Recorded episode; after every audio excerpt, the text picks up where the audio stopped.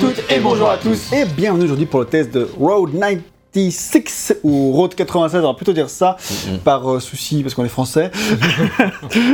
et on est français, ça tombe bien puisque c'est un jeu indépendant français sorti l'an dernier le 16 août 2021 dont vous n'avez peut-être pas entendu parler car c'est pas spécialement connu mais quoique c'est quand même un jeu qui a fait de l'actualité parce qu'il a notamment reçu de nombreuses récompenses au Pégase qui sont donc les Césars du jeu vidéo jeux vidéo français quoi. Euh, c'est qu'il a vu de bonnes pubs euh, peu avant sa sortie sur les consoles de Microsoft et Sony, puisque euh, le, en août dernier il était sorti que sur Switch et sur PC, et le 14 avril 2022 il est sorti sur euh, euh, toutes les consoles de Sony et toutes les consoles de Microsoft. Donc euh, c'est là, que- pour cette raison qu'on l'a fait si tardivement, parce que déjà on attendait la version PS5 pour le faire tranquillement sur nos consoles. Mais qu'est-ce que c'est que ce jeu? Eh ben, c'est un jeu du studio montpellierien Digix Art, dont vous avez forcément, forcément entendu parler si vous suivez assidûment le Nez Show depuis plusieurs années. On a fait les, deux jeux précédents. hein, Après, c'est euh, plusieurs années parce que ça remonte un petit peu. Donc, si vous êtes des abonnés récents, on vous pardonne. Les plus anciens, il va falloir liker la vidéo, hein, c'est important. on va remonter euh, parce que c'est. Johan Fannies à la tête du studio, mais euh, nous on a testé donc Lost in Harmony et Eleven Eleven, C'est ça. Mais, deux jeux précédents. puisque du coup, comme tu l'as dit, euh, on avait interviewé deux, f- interviewé deux fois euh, ce créateur, donc le fondateur du, du studio, Johan Faniz, qui euh, c'était un bonhomme qui est avant tout connu pour être l'un des deux chefs de projet de Soldats Inconnus, un jeu sur la Première Guerre mondiale qui avait fait sensation en 2014. Peut-être que les plus jeunes d'entre vous n'en ont pas entendu parler.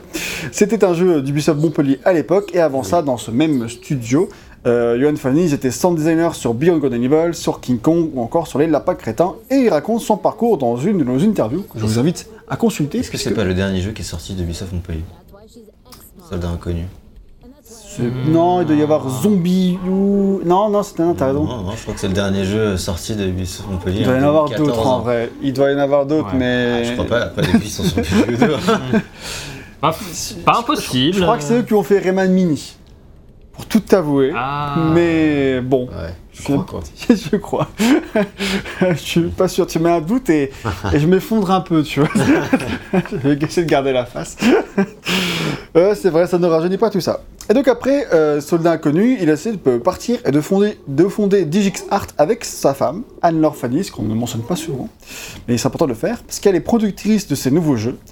Et avec euh, ce studio, l'équipe a pour objectif de créer des jeux narratifs qui ont du sens, qui ont un message à faire passer. C'est vraiment l'objectif qu'ils se sont donné. C'était l'objectif qu'ils s'étaient déjà donné pour Soldats Inconnus.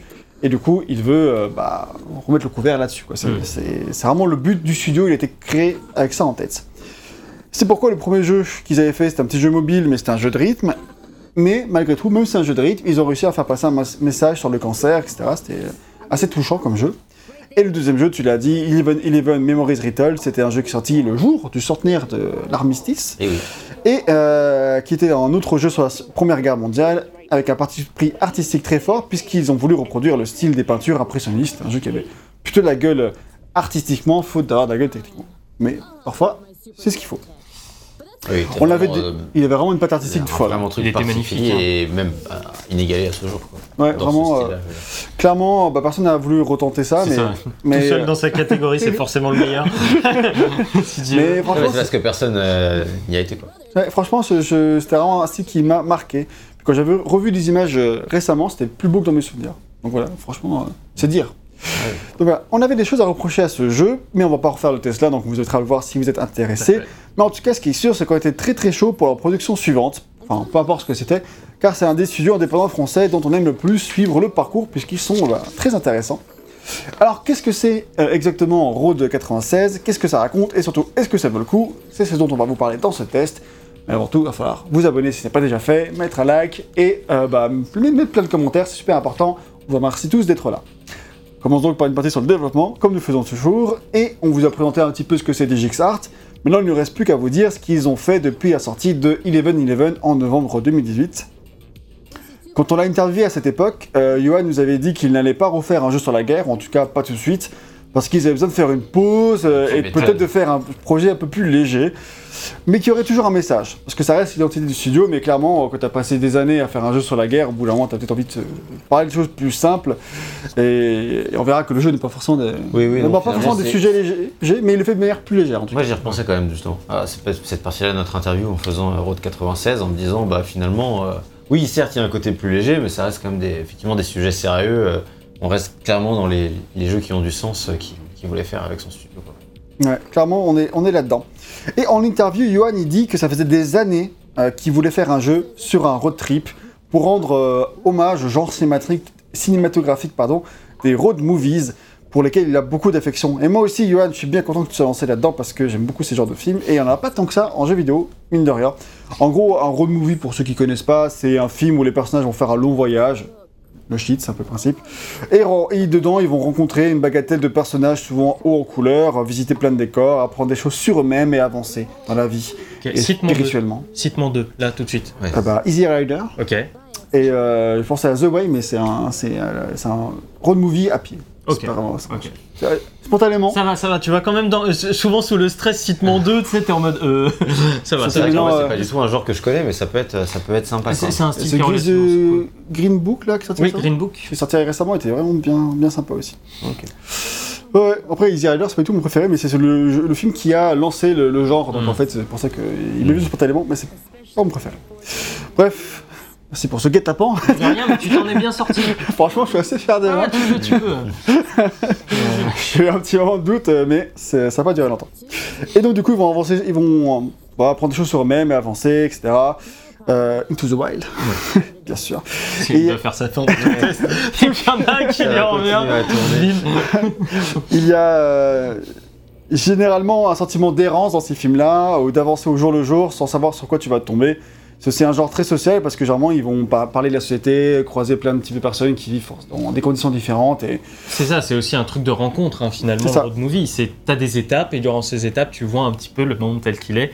Et souvent, c'est aussi l'occasion de parler bah, un peu plus de la campagne euh, Ouais, et, des, et des gens qui sont qui peuvent être oubliés en tout cas. Dans c'est ça. C'est pas tellement voilà, c'est pas vraiment dans les grandes villes, même s'il peut y avoir des arrêts dans les grandes villes, mais c'est avant tout euh, la campagne. Donc on voit, on connaît un peu là-dedans. Donc c'est un genre qui est quand même très codifié.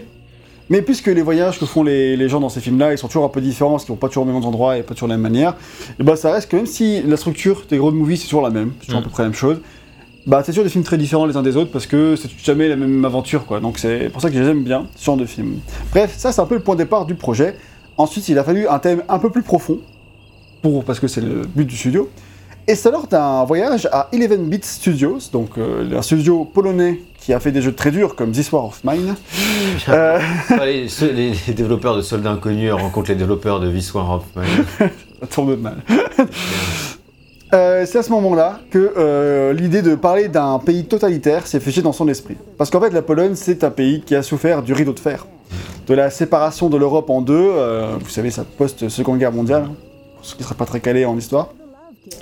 Et pour, c'est très très marqué dans l'histoire de, de- de la Pologne, quoi. Il voulait parler de ça, du coup, de cette époque où de nombreuses familles ou personnes seules voulaient quitter l'Est de l'Europe pour se réfugier à l'Ouest, donc euh, l'Ouest de l'Allemagne et la France et tous ces pays qui étaient de L'Est et l'Ouest. hein. du bon côté du rideau de fer, on va dire, malheureusement. Euh, D'un point de vue, après. Oui, c'est clair. non, bien sûr, d'un point de vue. Mais, Non, mais, mais- mais de tous les points de vue, ouais.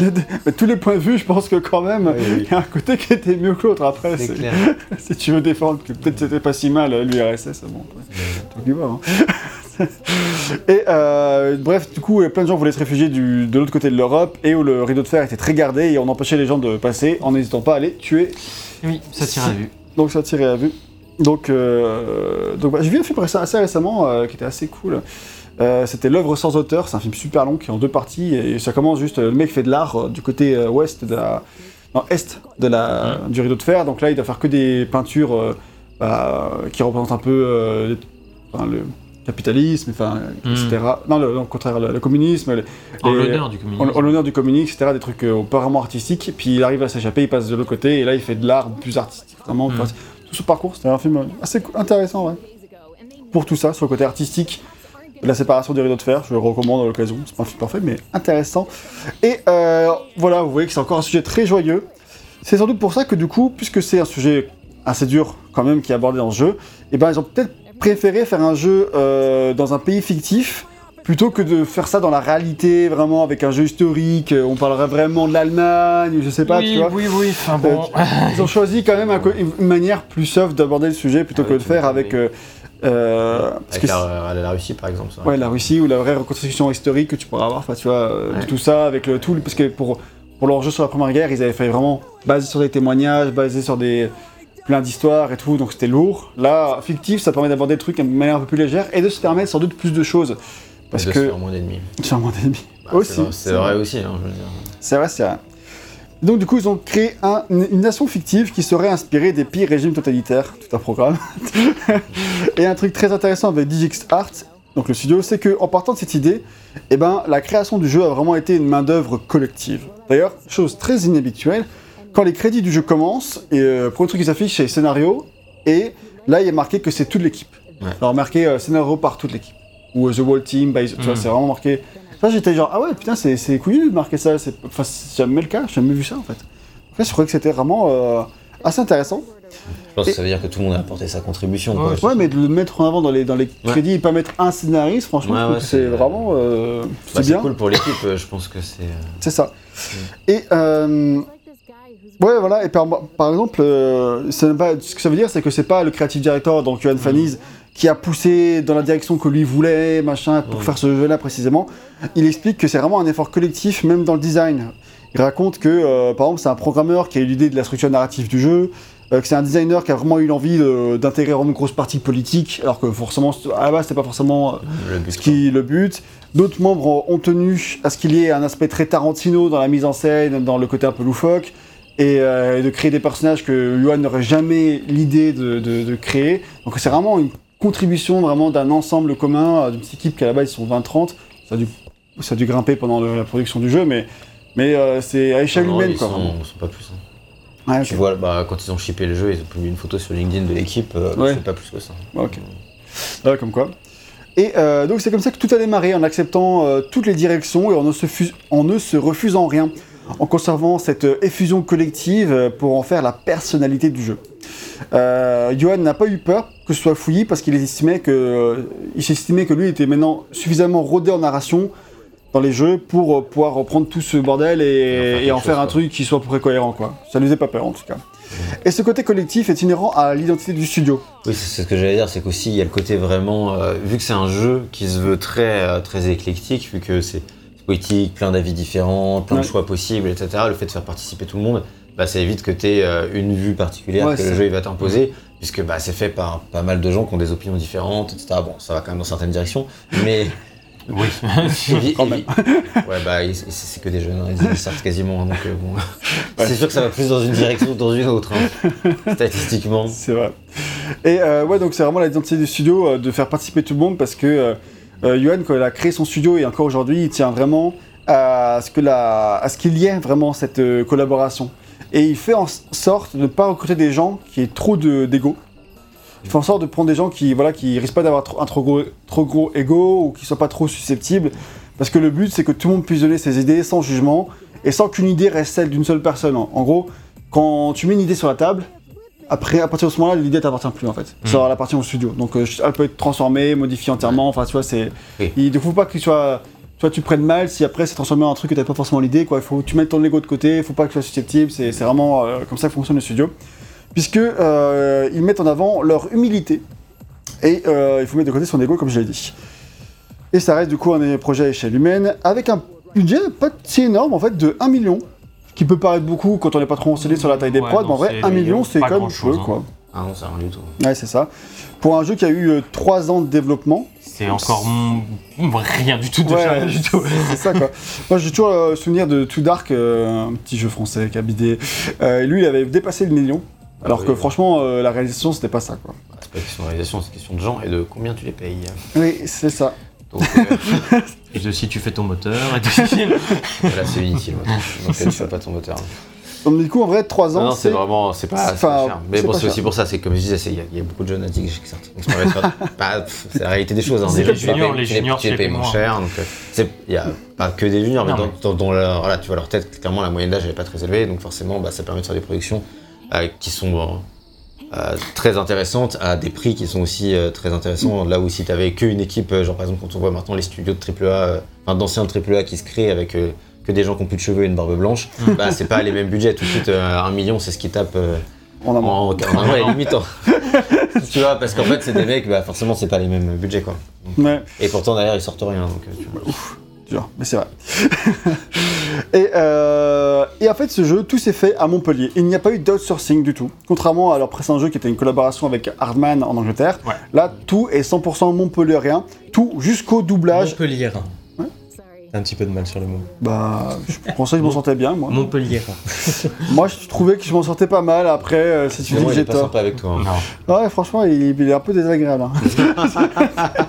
T'as un autre nom de Donc- road movie là Donc, donc tout s'est fait à Montpellier, y compris le doublage et la motion capture.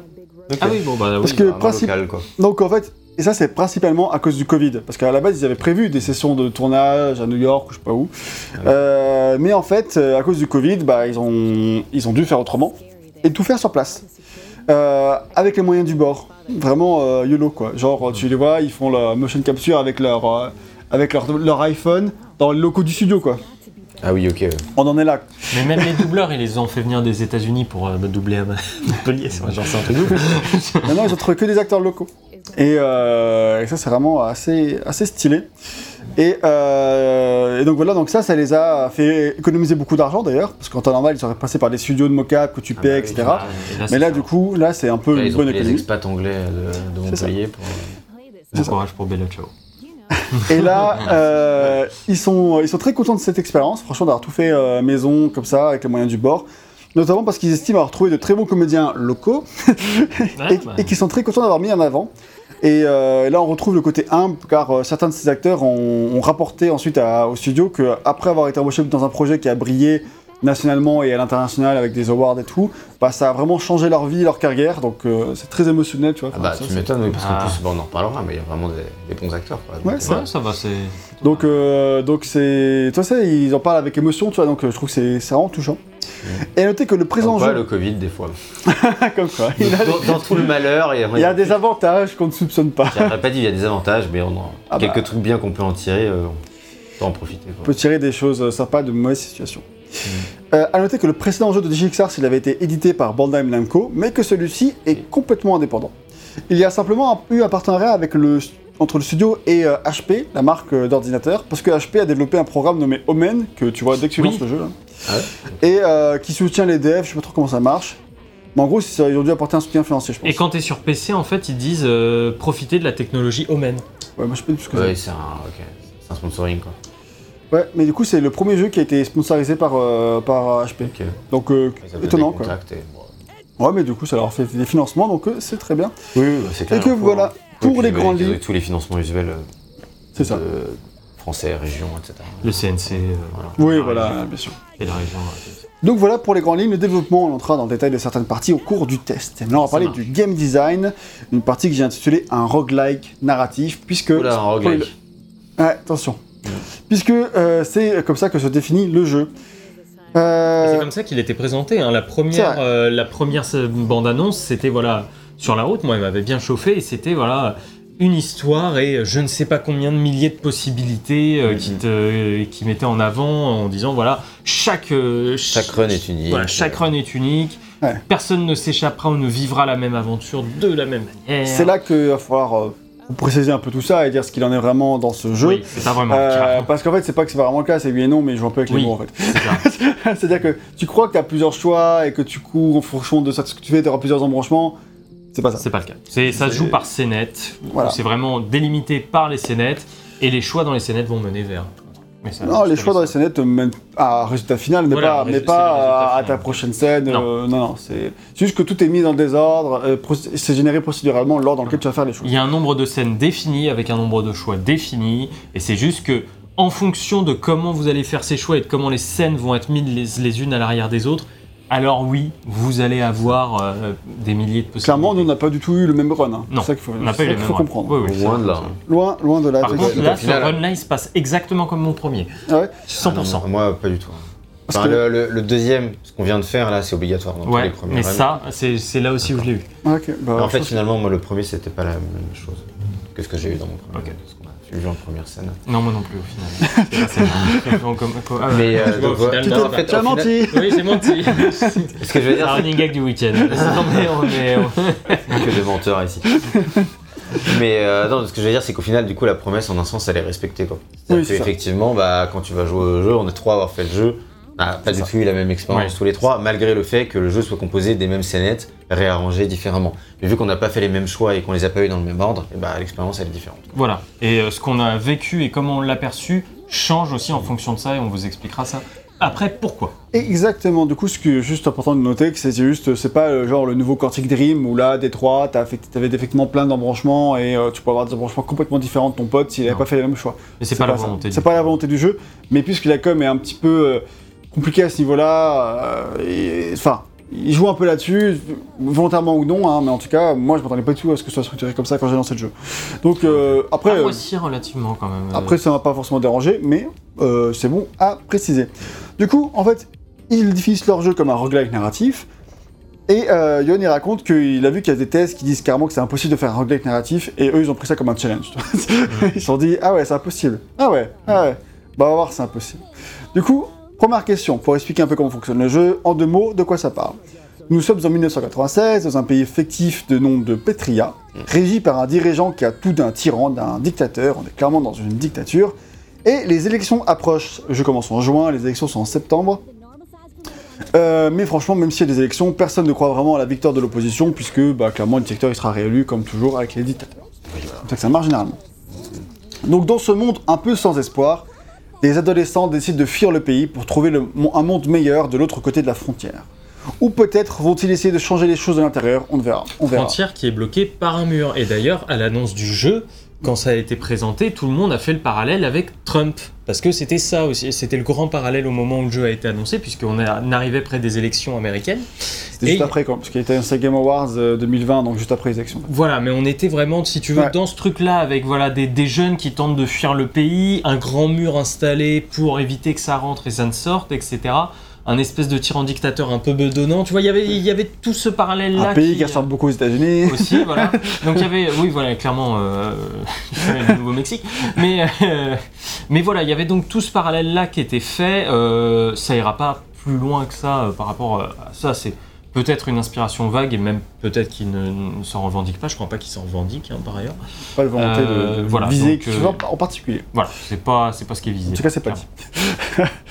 Et, euh, mais la route, bah, pour notre fuite vers la frontière, sera semée d'embûches parce que notamment bah, le gouvernement, il emprisonne les, les- les adolescents dissidents dans des sortes de goulags bien vénères. Donc ça, on Oui, directement la pression de début. passer la frontière. Quoi. C'est de pas pouvoir s'échapper. Ou en tout cas, ça, c'est la rumeur.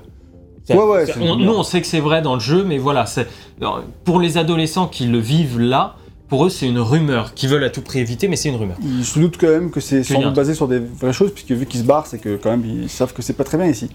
Ok, donc comment c'est construit On a déjà commencé un peu à répondre à la question, mais le point qui est hyper intéressant et important, c'est que le jeu a ce parti pris de nous faire incarner des nobody.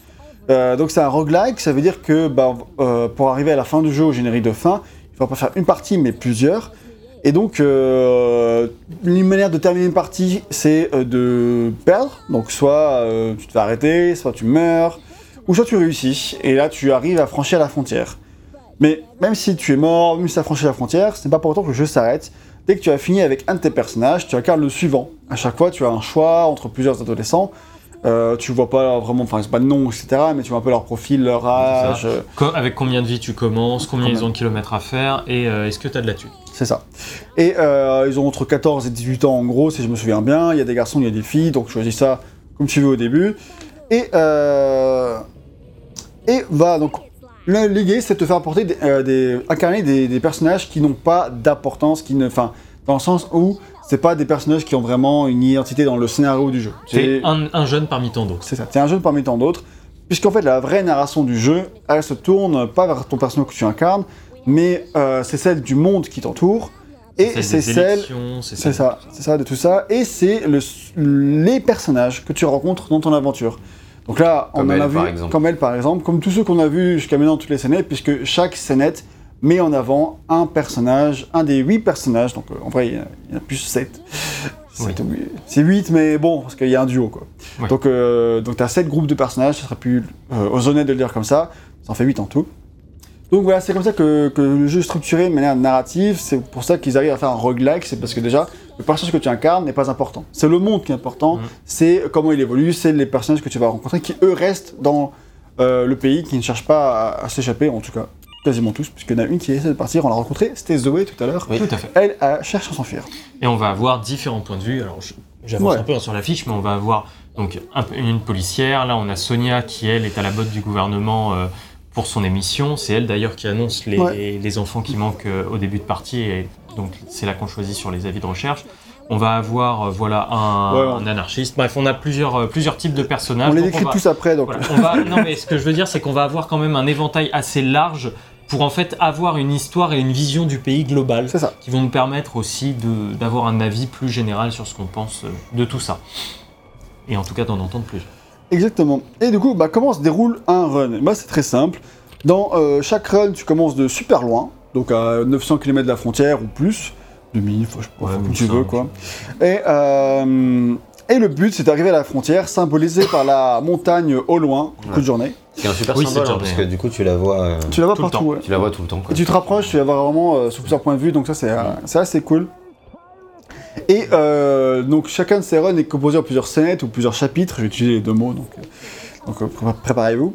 Et euh, chaque chapitre c'est un des arrêts du personnage, donc il s'arrête ou il est en mouvement à ce moment-là, mais en fait c'est sa nouvelle étape de son voyage où il va du coup parler à des gens, avancer, enfin...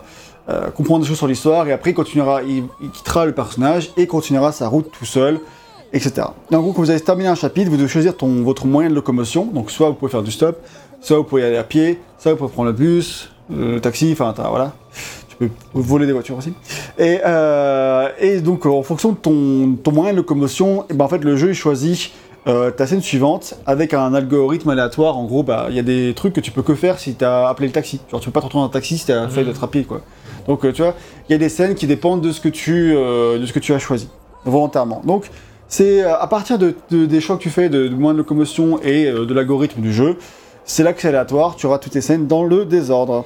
Tout en sachant que, comme on dit roguelike, attention, ça veut dire qu'on ne va pas revivre deux fois la même scène. Ah oui, heureusement. hein, dans le jeu. Non, mais parce que souvent, roguelike, Ça- ça veut dire ça, on revit euh, le truc, c'est une- des pouvoirs ou des salles dans lesquelles on revient qui sont les mêmes. Non, non, dans le jeu, en tout cas jusqu'au générique de fin, vous n'allez pas revoir deux fois la même scène. Cette scène-là, on l'a vécue, c'est fini. Ouais, c'est ça. Bah ouais, heureusement. Ça fait bien le préciser parce que ça aurait pu faire peur. euh, Non, non, ouais. Chaque run, Ouais, c'est vraiment bien pensé pour que tu... J'imagine, sauf si jamais euh, t'as pas réussi, euh, si t'as perdu tous tes runs, au bout d'un moment, ça doit boucler, non? Bah, si t'as perdu tout terrain, je pense que t'as une fin. hein. Ouais, je pense, au bout d'un Ah. Ouais, je pense. hein. Ouais, c'est possible.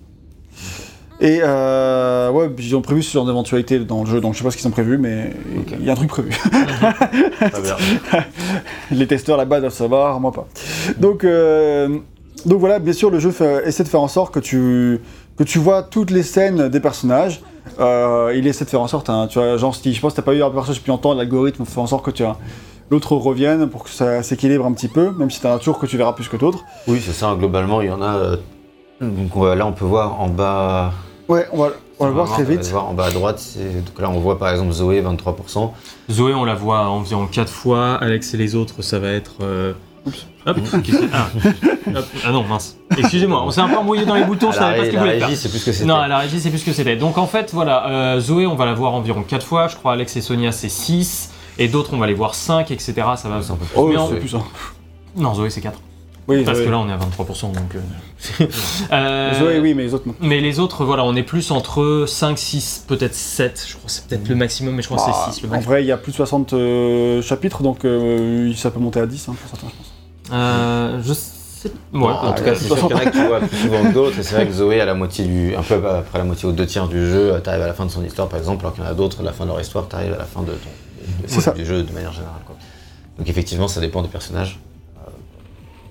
C'est ça. Et du coup, euh, euh, à part le fait de. Il y a quelques trucs qui sont un peu imposés. Comme on l'a dit, euh, Zoé, t'es obligé de la voir au deuxième euh, chapitre de ton premier run. Voilà, c'est fait en sorte que tu la rencontres assez tôt, puisque comme tu l'as dit, Yo-Yo, elle, elle a des trucs très plus, vachement plus scénarisés qui avancent, qui délimitent un peu la progression dans le scénario final, en fait, Ouais. je dirais. Et du coup, euh, Bah, tu la vois à tous les runs. Quoi. Oui, elle Ouais. t'est obligée de toute Jusqu'à la façon. fin de son je crois qu'il y aura plus que 4, mais. C'est pas beaucoup plus. Yes. Et euh, du coup, tu, tu la vois tous les runs, Zoé Non. Non, non, non, non, tu la vois. Hmm. euh, moi, je l'ai vue à la première. à la- Bah, toi, Ça comme dépend t'as comment fait tu que des fais. runs parfaites, Moi, je l'ai vu à chaque run. Voilà, tu l'as vu à chaque Ah, run, putain, c'est ouf. euh, ou en tout cas sur les quatre premières. Ouais, peut-être. c'est ça, j'ai vu Les quatre 4 premiers. ou 5 premiers runs, Voilà, je sais plus. le et, euh, moi je l'ai vu à la première, à la troisième, à la cinquième et à la septième. ou un truc Ouais, comme moi, il y a ça. plusieurs fois où je le voyais pas. Mais nous, on est morts. À Et on s'est fait, arrêter- et on s'est fait arrêter. Notamment dans cette scène-là où moi je me suis fait arrêter choper. Bah ouais, j'ai passé trop de temps à pas chercher de bons trucs. Pareil. J'ai échoué à cause de Stan Mitch. Donc du coup, euh, exactement. Et par exemple, moi, ma toute première scène du jeu, euh, pour expliquer un peu le, le côté aléatoire et dans le désordre, c'est que moi, ma toute première scène du jeu, bah en fait, c'est une des scènes que, que VGM il a eu quasiment à toute fin. C'est quasiment sa dernière, quoi, avant, la, avant le générique de fin. Oui, c'est clair. Et euh, donc ça, c'est assez surprenant. Quoi. Moi, c'est ma première. C'est comme ça que le jeu m'était introduit, alors que là, pas du tout. Quoi. Et euh, une scène que nous on a eu relativement vers la fin avec Flora, la policière, c'est Fanny. la première qu'a eu VGM avec Fanny. ce personnage, par exemple, dans un Fanny. bus. Euh, donc euh, voilà, c'est ça change. Et ça, on va voir que ça, ça influe même sur notre perception euh, des choses. Et de si c'est logique ou non. Complètement. Et du coup, euh, voilà. L'équipe, pour faire euh, ce, cette- pour équilibrer tout ça et pour euh, comprendre l'aléatoire du jeu, etc., elle s'est inspirée de Reigns, Ah, un petit Ah. jeu de cartes de Devolver Digital par Nerial, un studio qui est quasiment dirigé que par François Alliot, un autre personne qu'on a, qu'on a interviewé. Et Reigns, en deux mots, c'est quoi? C'est un petit jeu narratif, euh, un peu complètement perché. euh, C'est un, Tinder narratif. c'est un Tinder slash Game of Thrones. C'est comme ça qu'il le présentait, c'est que tu fais oui, non dans tes choix, et après ça, Ça influe. ça influe dans bah, l'évolution de, de- du parcours de ton roi, quand est-ce qu'il va se faire exécuter ou, ou pas. Et, euh, et donc du coup les cartes, elles ont l'air très aléatoires, mais en fait derrière tout ça, il y a un fonctionnement. Et c'est euh, Johan qui raconte ça, il dit François m'a expliqué comment ça marchait, de quelle façon il procédait pour choisir les cartes suivantes dans Reigns. Il m'a dit que c'était pas du tout un arbre ou une arborescence, comme on pourrait le croire. Ce sont des poules de cartes possibles. Et euh, selon les, ces poules, euh, avec les contraintes associées, eh ben, euh, les, poules, les, les poules sont accessibles aux non-joueurs. quoi. Et du coup, il dit que c'est super intéressant au niveau technologique. Et il s'est dit, eh ben, si, et si on faisait pas Reigns, mais en fait en 3D Et au lieu des cartes, on aurait des séquences d'environ 10 minutes de jeu. Ok. Donc c'est comme ça que fonctionne le jeu. Ça vient de, de Reigns, je trouve ça assez incroyable. Ouais. Très intéressant. Et du coup, d'après Johan, il y a entre 60 et 70 chapitres. Donc euh, quand même, ça fait quand même un paquet. S'il y a 7 groupes de personnages, ça fait une moyenne de 10. quoi. Ah oui, c'est pas mal. ouais. Enfin, environ 10, quoi, ça dépend. Parce que c'est entre 60 et 70. Et donc, du coup, bah, qu'est-ce qu'on fait dans ces scénettes? Eh ben, euh, c'est une question à laquelle on répondra surtout dans la partie gameplay, car, c'est, car chaque chapitre, chapitre propose un truc un peu particulier. Ça, vous, vous voyez déjà si vous regardez les vidéos sur YouTube, mais euh, chaque chapitre a un truc différent niveau gameplay, niveau narration. Ça, on rentrera dans le détail un peu plus Ce tard. une première surprise du jeu. Ah, clairement, ouais. Donc voilà en gros pour la structure du jeu qui est très particulière et un peu déconcertante au début. Moi je m'attendais vraiment à vivre ma, ma route jusqu'à la frontière avec un seul perso pendant tout le jeu et que le, Ouais, le moi voyage durer par super longtemps. Et du coup bah en fait euh, j'ai atteint la frontière, premier run j'ai gagné. Et euh, en fait très rapidement, en une heure de jeu environ. Oui. Et euh, du coup après tu reviens au début, tu fais ah ok c'est ça le jeu, j'étais un peu déçu au début mais après tu finis par euh, t'y faire au, à Bah, t'acceptes la proposition en Exactement. fait. hein. Enfin, tu peux ne pas l'accepter, ça peut ne pas plaire, clairement. Oui. Mais en tout cas, nous, la proposition telle qu'elle est présentée, là, on dit bon, bah ok, voyons ce que le jeu nous propose par rapport à ça. Donc si au tout début du jeu, ton premier run, t'es très attaché à ton personnage parce que c'est toi, c'est ta vie, etc. Et bah au bout d'un moment, tu finis par te détacher euh, du personnage que tu joues pour t'attacher de plus en plus au personnage que tu rencontres. Donc il y a un une vraie gymnastique mentale qui se fait à ce niveau-là. Euh, tu retiens ces personnages-là. Euh, et c'est une gymnastique euh, compliquée pour les scénaristes quand même parce que ça doit être pas facile. de- ils se disent que ça n'a pas été facile d'écrire. euh, prendre de la distance comme ça sur, les, sur le personnage principal pour se concentrer sur les secondaires, Oui, c'est oui. pas un exercice facile. Bah, disons que ça peut poser, oui, effectivement, pour certains, des problèmes de. Je m'y retrouve, je m'y retrouve pas, tu vois, où j'arrive pas vraiment à incarner le personnage que je Ouais. suis d'une certaine manière parce que bah, je ne peux pas me. euh, je peux pas m'identifier, voilà, c'était le terme que je cherchais principalement, mais s'identifier. Du coup, on va parler au scénario plus en détail en lui-même, avec euh, son univers et les choix politiques qu'il présente, parce que euh, il faut, bah voilà, il faut parler vraiment de, de tout ça. Sachant que juste avant, pour le personnage principal, le, le vrai problème aussi, euh, enfin le vrai problème, mais la vraie surprise, c'est que euh, bah, le personnage principal parle pas du coup. Oui. Pour qu'il ait pas. Et Vraiment, ça, c'est vrai aucune que voix ni rien. hein. c'est ça, c'est vrai que euh, c'est quelque chose qui m'a vraiment surpris au début. J'étais là, c'est bizarre. euh, après, tu t'y fais très vite, mais ça permet d'effacer aussi le personnage principal. Mm. cette En fait, ça fait un peu comme euh, quand tu choisis tes choix dans un Fallout ou un Elder Scrolls. Tu sais, tu choisis. Tu sais, quand tu parles des personnages dans, dans ces, dans ces RPG-là, Ouais. tu choisis ton dialogue, mais tu n'entends jamais parler. Hmm. Et euh, c'est en face, c'est le mec qui répond. Donc là, tu choisis comme tes dialogues. Ton personnage, il parle dans le monde, c'est pas un muet. Mais euh, tu l'entendras jamais dire ces lignes de dialogue. Tu les as à l'écran comme dans un RPG. Quoi. Enfin, les- les plus, anciens parce que, genre, clairement, Horizon, tout ça, non, mais le personnage, il parle en direct. Euh, donc voilà. Donc le premier point euh, important euh, dont il faut parler, c'est le pays et sa situation politique. Donc Petria, bah en fait, il faut pour que le jeu marche, il faut que ce, ce pays ressemble vraiment à une terre vraiment non accueillante. Il faut vraiment comprendre ce qui donne envie à autant de monde de le quitter. Et dans le jeu, bah, beaucoup de choses sont euh, sous-entendues pour euh, expliquer un peu le détail de euh, comment la dicta- dictature est faite, mais, mais pas que. Dans le jeu, tu as, tu as l'occasion d'assister, parfois très tôt dans le jeu selon tes, tes runs, à des, de grandes situations d'abus de pouvoir, de grandes violences, et euh, tu as aussi l'occasion de voir à l'écran des discours télévisés qui ont tout de, de la propagande euh, gouvernementale, quoi.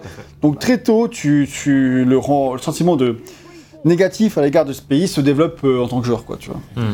Ça, je trouve que ça fonctionne assez bien, même si bah, c'est assez difficile de comprendre la structure politique du pays, vraiment comprendre euh, voilà, comment il fonctionne, son histoire et tout, tu n'as pas le T'as pas détail. besoin du détail. C'est hein. ça, un clairement. euh, c'est totalitaire. euh, Les, gamins sont envoyés dans des camps. voilà. Je pense Bon, que voilà, quoi, ça va. Et euh, le gouvernement utilise la police pour tirer sur les manifestants.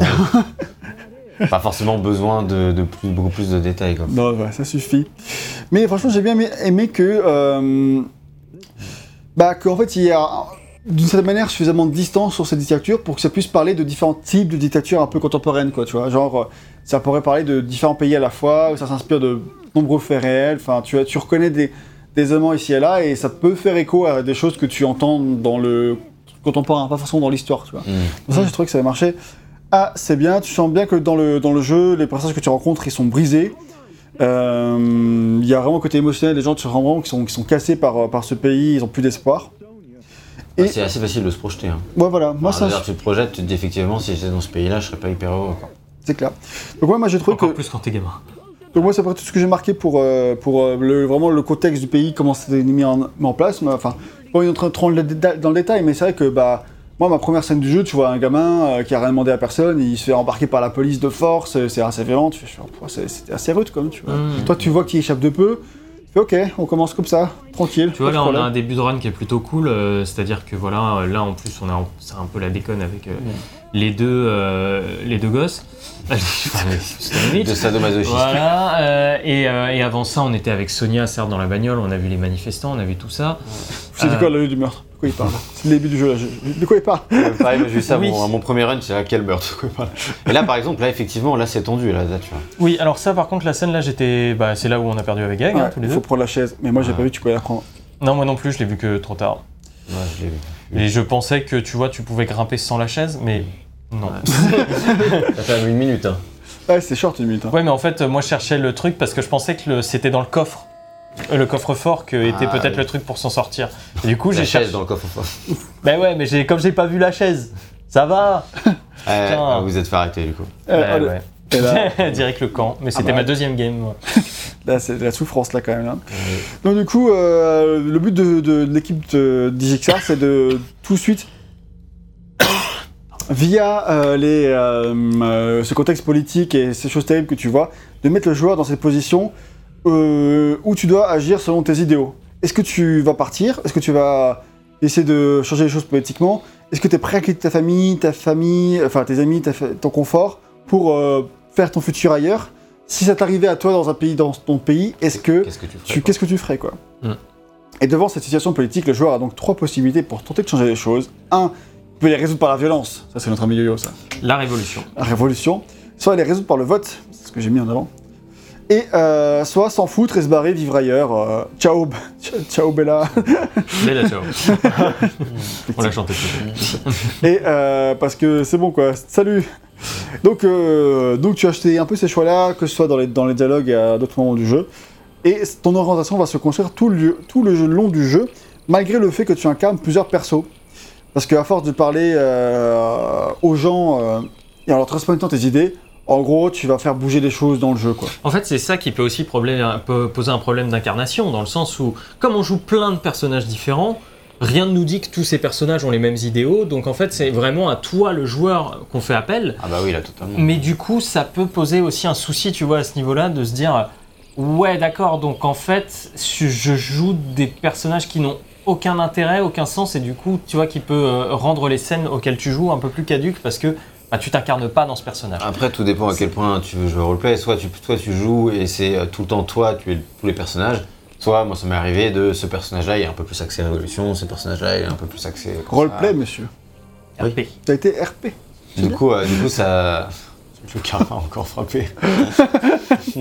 Voilà, là, par exemple. Et en fait, on peut voir voilà, les différents dialogues, là, par exemple, qui vont être en fonction de. Et là, je peux lui dire, par exemple, je suis en route pour la frontière, alors que j'ai pas le droit. voilà, il sort direct. Sors les menottes là. Voilà, ça tourne mal. tu veux. Aïe aïe aïe aïe aïe, tu es vraiment la merde. Voilà. hein. Donc là, par exemple, tu peux décider de faire euh, que- quelqu'un, euh, enfin, une gamine qui aime pas les flics, tu vois. Ah ouais, putain. Ah oui, t'avais pas fait.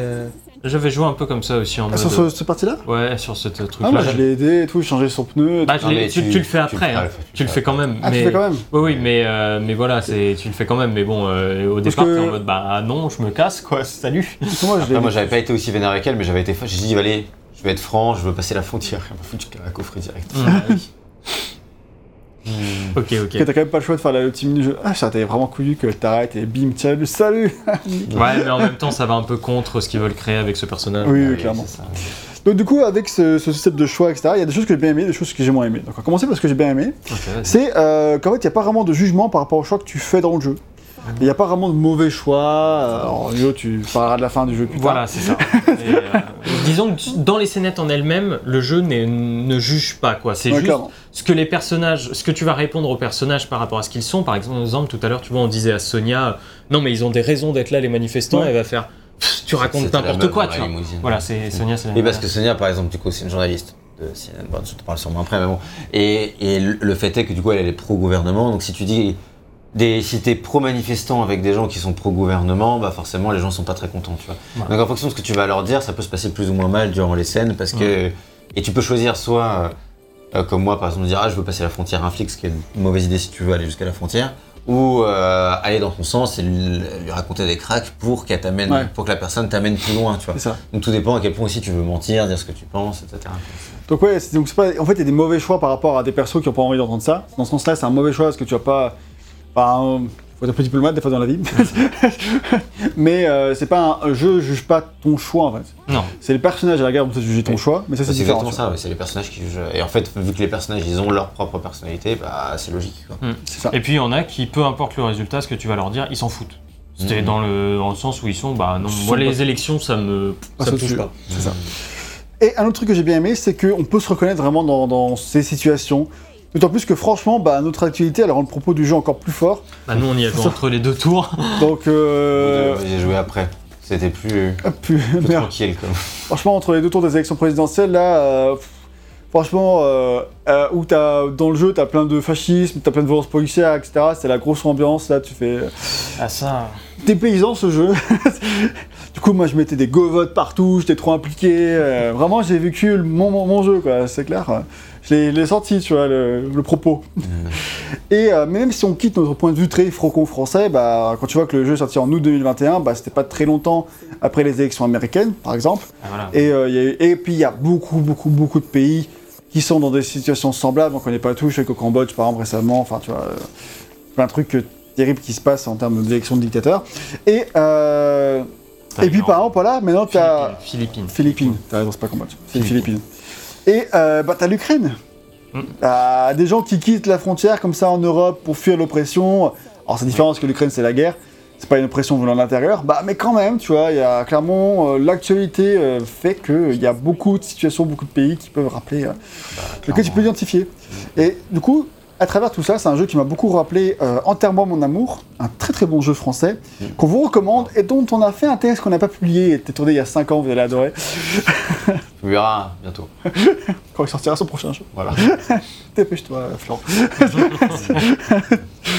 Euh, par contre, ce que j'ai un petit peu moins aimé euh, dans, le jeu, dans ce système de choix, c'est déjà une petite incohérence que m'a souligné VGM. C'est que du coup tu vas choisir entre trois trucs, genre voter, genre la révolution, alors qu'en fait le but de ton personnage c'est de quitter le pays. C'est ça. Du coup normalement le choix du personnage c'est juste quitter le pays. Tu s'en bats les couilles du reste. Oui. Donc ça c'est un petit peu... euh, Bah oui, c'est- et surtout, euh, disons que tes choix sont minimes. Enfin, ce que tu fais dans le jeu, c'est minime. C'est-à-dire, tu parles à cette personne et limite, tu vas attaquer des affiches. Et en fait, ça va décider du plus grand destin du pays. C'est quoi. ça. C'est un peu. Ça, ça Après, simplifie. après, tu tu peux mais- aussi vouloir quitter le pays, mais euh, vouloir le meilleur pour euh, tes- ceux que tu abandonnes, tu vois. C'est pas parce que tu Mais les bien sûr. abandonnes que ta Enfin, famille, euh, tout ça. L'appel du général de Gaulle, c'est il était à l'étranger, il s'était barré du pays, tu vois, et il fait quand même un appel Bah, à la révolution en interne. Donc c'est c'est pas forcément déconnant, mais disons que quand tu parles à des, des jeunes comme ça, oui, là le but principal, c'est pas de dire aux gens allez voter, c'est de dire non non, moi mon but c'est de me tailler quoi. Alors moi, du coup, au contraire, moi j'étais vraiment dans mon roleplay, ou comme j'ai bon, vécu mon jeu, c'est que genre, moi je suis un ado qui a pas le droit de vote, tu vois. Hmm. Alors, il y en a quelques-uns qui ont 18 ans, tu vois, mais tu peux très bien imaginer que dans ce pays, la majorité c'est 21 ans, et que du coup, euh, tu votes à 21 ans. Euh, mais du coup, euh, que moi dans tous les cas, même il peut être pro pour le vote, mais euh, pas avoir le droit de voter, donc euh, ciao. Ça, c'est- ça, c'est vrai qu'il y a pas mal de personnages qui disent oublie pas d'aller voter, etc. Ton personnage il a 15 ans. ouais, c'est ça. Mais du coup, le point que tu soulignes, soulignes, euh, Yann, c'est un, un autre point que, qui a- j'aime moins, après c'est pas non plus très grave, mais le côté un peu simpliste du propos à ce sujet, dans le sens où bah, plus tu vas dire aux gens de voter pour l'opposition, bah, plus euh, l'opposition va monter dans les sondages. Alors que, bon bah, c'est c'est pas comme ça que ça va marcher dans la réalité, quoi. Je vais peux toquer chez mon hein. voisin, je vais lui dire va voter pour euh, je sais pas qui. C'est comme euh, ça que ça marche Va voter Poutou, je suis pas sûr que Poutou monte. Ah, en vrai, c'est comme ça que ça marche dans la réalité, c'est juste qu'on est un peu trop nombreux pour que toi, tout Oui. seul, tu puisses faire. Et un- bah, en fait, c'est justement le- le- la nuance que je souhaite apporter par rapport à mon propre propos. C'est que certes, quand tu joues comme ça, tu peux trouver ça un peu ridicule, mais en fait, puisque c'est là où l'intelligence du roleplay narratif, du roguelike narratif, c'est que du coup, puisque tu incarnes beaucoup de personnages, en fait, tu, tu n'incarnes pas une seule personne, tu représentes toute la jeunesse. Et du coup, euh, c'est comme si tu incarnais, euh, bah, en fait, tu incarnes, je sais pas, 8-10 des, des, des gamins, ou 6, c'est trop fort. et, euh, et du coup, euh, tes 10 ados que tu vas, que tu vas s'en jouer, ils symbolisent l'ensemble de la jeunesse qui ferait les mêmes choses que toi. Enfin, du coup, tu, tu symbolises le mouvement collectif. Et avec un mouvement collectif, c'est là que Mm. bah, euh, tu fais des grandes choses. Mais à- de ton point de vue, tu t'en rends pas compte. Mais ça, tu peux pas savoir. Donc ça, dans ce sens-là, ça, ça peut Ouais. fonctionner à la rigueur. Mais après, c'est tout le truc de simplification et que moi j'apporterai une fois que tu auras ta. Ouais, bah, bien sûr. De toute façon, je trouve que c'est euh, normal, dans le sens où euh, on reste dans un jeu vidéo où c'est ludique et où euh, Faut que ce soit gamifié, quoi, c'est sûr. faut. Voilà, tu peux pas. Euh, enfin, je vois pas trop comment tu peux faire différemment. Je trouve que c'est fait de manière assez simpliste mais assez intelligente en soi. Je pense que la, la simplicité est nécessaire et il faut l'accepter, quoi. Bah. Même si ça peut paraître parfois pas trop crédible, il faut quand même, voilà, En faire un petit effort. euh, En fait, cette simplicité là où elle me pose peut-être plus de problèmes, c'est par rapport à la fin. Mais en fait, il y, y a un truc du scénario. Alors, je sais qu'on en- qu'on n'a pas explicité, c'est qu'il y a les brigades noires. Donc, les brigades noires, c'est un peu le groupe révolutionnaire, mais qui a causé un attentat ou qui aurait causé un attentat. En tout cas, il y a une dizaine d'années, si je me souviens bien, dans Il y a le 10 jeu, ans. en 88, 6. euh, 86 du coup, et euh, qui a tué des À moins- À personnes, moins que tu etc. sois complotiste, il a causé a priori l'attentat. En tout cas, c'est ce qui est raconté, tu vois, mais euh, il y a des trucs qui disent, bah non, ce serait plus euh, de- le président lui-même, euh, le dictateur, qui a fait en sorte que ça se passe, ou On ne sait pas. Voilà, on ne sait pas, tu vois. Donc il y a, il y Dans a les livres d'histoire, c'est c'est il la y a tout ce truc-là, et en fait, du coup, à chaque fois que tu vas euh, adopter un point de vue peut-être un peu plus révolutionnaire, le jeu va dire, ok, t'es plus du côté des brigades noires. Donc en fait, c'est ça le truc, c'est qu'il allie, si tu veux, le, un propos à un mouvement, ce qui se, ce qui se justifie dans le côté simpliste, un peu dans la, pas simpliste, simplifié, parce que Oui. c'est pas du tout la même chose Oui, oui, ça. dans, la- dans- dans le, dans le point de vue simplifié du jeu, mais, euh, mais voilà, qui, qui aurait parfois mérité un peu plus de nuances, et je pense notamment à la fin du jeu, parce que là, la fin du jeu, c'est là où ça m'a posé un peu problème, c'est-à-dire que la fin du jeu est déterminée, ou en tout cas de ce qu'on a ressenti nous, la fin du jeu est déterminée par les choix que tu as fait sur les trois trucs, c'est-à-dire est-ce que tu te barres, est-ce que tu votes, est-ce que pas- tu... Alors la vérité, c'est qu'on a aucune idée de sur Voilà. la, la- la fin est terminée. Mais en tout cas, sur les mêmes choix qu'on a fait, tu vois, par exemple avec Gag, Mm. concernant le personnage de Fanny, justement, bah, on n'a pas eu la même fin. Et moi, et la seule différence qu'on faisait, c'est que j'étais plus, tu vois, j'étais à la fois révolution et vote, ça dépendait des personnages, Mm. et que Gag était beaucoup plus vote. Et du coup, en fait, à la fin, moi, j'ai euh, bah, le personnage euh, bah, de Fanny qui fait un truc qui est qui n'a aucun rapport et qui n'a aucun sens en fait par rapport à tout ce que j'ai vécu avec ce personnage jusque-là. Et en fait, à ce moment-là, j'ai eu un, truc de d'accord. Donc en fait, finalement, si tu ne m'as pas jugé sur tout le jeu par rapport à ce que je, je disais dans mes choix, etc., c'est à ce moment-là que tu le juges et que tu estimes que bah finalement, tel choix est meilleur que tel choix. Tu vois, par rapport à la bonne, Après, ça, c'est- moyenne et, ma- et mauvaise Faut fin. juste préciser que ça, c'est ton impression. On a... En vrai, on Bien ne sûr. sait pas. Euh, Moi, je pense plutôt que le jeu, il te juge sur tout le long, tu vois. Même si ça t'a donné l'impression que c'était comme ça. à la Moi, fin, je tu pense que c'est vraiment ces trois choix-là qui, qui déterminent un petit Oui, peu le truc. mais pour moi, c'est plus sur tout, tout- tout le jeu, tu vois, que ça, ça se fait plutôt que sur. euh, Voilà, mais disons que sur le personnage en question que j'ai cherché à travailler, tu vois, sur tel Peut-être truc, qu'il y a un dé- il y ça a me des- semble il y a des choix complètement décalé. Plus d'impact. ouais. Et, euh, et du coup, en fait, cette fin-là, euh, ben, moi j'ai bien aimé ma fin parce que je trouve qu'elle. Non, mais en fait, je trouve qu'elle euh, qu'elle représente bien ce que c'est, si tu veux, qu'une fin de dictature. C'est-à-dire que. Je parlais de la fin dans trois pages, mais bon, après, vas-y. Ok. hein. Ah, T'es lancé, hein. J'étais bah, j'étais dans, ouais, je suis lancé Ouais, dans le propos. T'as mais- pris un raccourci de 3 km sur ma fiche, mais c'est pas grave. Il a Vas-y, tenté. t'as Désolé. Ah, si tu veux, on en parle après. Mais, Non, non. euh, Bah, c'est trop donc, tard. voilà. Donc en fait, euh, si, si vous voulez, par rapport à la fin, il y a une bonne, une moyenne et une mauvaise fin, on va dire. Comme ça, moi j'ai eu la moyenne. Et en fait, euh, je trouve que la fin moyenne représente plutôt bien ce que serait une fin de dictature, ou en tout cas de- d'un pays tel qu'il est présenté là. Enfin, de ce genre de pays-là, avec un- une dictature qui appelle quand même à tirer sur les manifestants, etc. On a quand même une dictature qui, qui est dure, hein, telle qu'elle est présentée, elle est relativement difficile. Dictateur. C'est- C'est rarement les dictatures. Voilà. c'est- C'est rarement ça. Et, euh, et du coup, en fait, la, la bonne fin, j'étais en mode. ah, encore une fois, à simplifier, quoi. Et, euh, et je me dis que c'était peut-être le moment d'apporter une nuance supplémentaire au jeu, euh, au truc de prendre du recul, tu vois, sur la, sur la gamification, où certes, il y a, il y a une bonne chose, mais. Tu vois, ça peut pas être euh, Ouh, tout joli, tout beau. Du coup, la euh, bonne fin, t'as fait quoi Tu l'as regardé sur YouTube? Euh, oui, on en a parlé, avec j'ai regardé les différentes fins qui sont dispo euh, sur YouTube. Et, euh, et voilà, et du coup j'étais euh, j'étais un peu, un peu déçu de la finalité et je trouvais que le, le voyage, Ah, donc, du coup, est ce qu'il raconte tu le peux avoir un côté soit un peu bisounours, soit un peu euh, violence extrême. Quoi. Voilà, et, Et, euh, euh, à part basé sur. En tout cas, c'est sûr, basé sur pas beaucoup de différences non plus, tu vois. c'est ça. Et, euh, et du coup, euh, je trouvais que le jeu. Différences était- quand même, mais pas forcément des différences qui justifient. Et du coup, je trouvais que le jeu était beaucoup plus intéressant sur ce qu'il racontait sur ses personnages et l'histoire de son pays à travers les rencontres et les scénettes qu'à travers la fin où. Là, moi, je trouve que ça. ça colle pas trop, quoi. Mais en général, enfin, pour la fin, moi, j'en suis pas fan non plus. J'ai j'ai eu la bonne fin, mais je l'ai pas trouvée euh, si folle. Elle est bien, elle est ok. Euh, Enfin, ça va. Mais euh, j'attendais un peu mieux quand même. Après, déjà, la fin, c'est déjà ce qui m'avait déçu dans, dans Memories Retold. Pour rappel. Ah, oui, mais... C'était beaucoup plus décevant. Ah oui, euh, rien à voir. hein. rien à voir. A un progrès indéniable. Là, là, moi, je trouve que je trouve aussi, oui, elle est ok. C'est vrai que bon, bah. Après, en vrai, on va pas mentir. hein. Moi, perso, j'étais content d'avoir une bonne fin. Oui, C'est c'est pas ça. toi, mais bon, euh, voilà, quand tu la vis vraiment, quand tu la vis, euh, T'es content que ça. t'es t'es- t'es content d'avoir la bonne fin. des- Tu t'en fous que. Il se passe quand même des trucs durs, durs dans cette fin, dans Et cette bonne fin d'ailleurs. il se passe quand même des, des trucs hard, mais les trucs qui sont pas hard, bah, t'es quand même content que ça se finisse comme ça pour toi. hein, donc, euh, Oui, c'est ça. Bah, disons Ouais, que en, la- ça, en ça, elle est quand Ouais, même satisfaisante parce que moi, perso, du coup, j'ai essayé de, de ménager la, la chair et le chou tout le long. C'est-à-dire, j'étais euh, rarement révolutionnaire parce que souvent, c'est effectivement, c'est un peu plus associé à la violence et tout. hein. Violence ce soit une solution. C'est Euh, pas une solution, c'est là. révolution. Et euh, mais, mais par contre, euh, voilà, j'ai plus un mix de des fois, euh, des fois voter, des fois tu euh, des fois tu peux être la révolution. Donc un peu d'un mix de tout. Et donc en essayant de d'être nuancé, on va dire, moi cette fin, elle était, elle avait la nuance, tu vois, qui correspondait totalement au run que j'ai fait. Après, je comprends totalement que ça m'étonne pas du tout que Ça en arrive fonction de tes runs, Ouais. que ce soit plus ou moins désynchronisé. Mais en ce qui me concerne, c'était vraiment oh, cette fin, elle est- elle- on l'appelle bonne, mais elle est quand même grave, quand même vraiment nuancée. hein, je veux dire, euh, Bah, c'est plus la conclusion qui est. Qui, la qui conclusion est bonne. bonne, mais la fin est, nuan- est nuancée. Oui, oui. En, en fait, le truc, c'est que je crois ce qui fait que la fin est moyenne pour moi, c'est- c'est un élément. Et c'est cet élément-là particulier par rapport à un personnage qui me Mm. déçoit énormément et qui du coup me donne l'impression que Mm.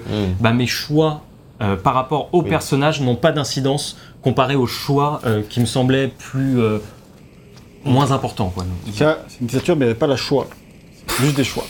Merci. Parce que tu l'avais, tu l'avais dit, j'ai entendu ça. Ça fait. Du coup, je suis sorti obligé de faire la blague. Du coup, je me justifie quand même.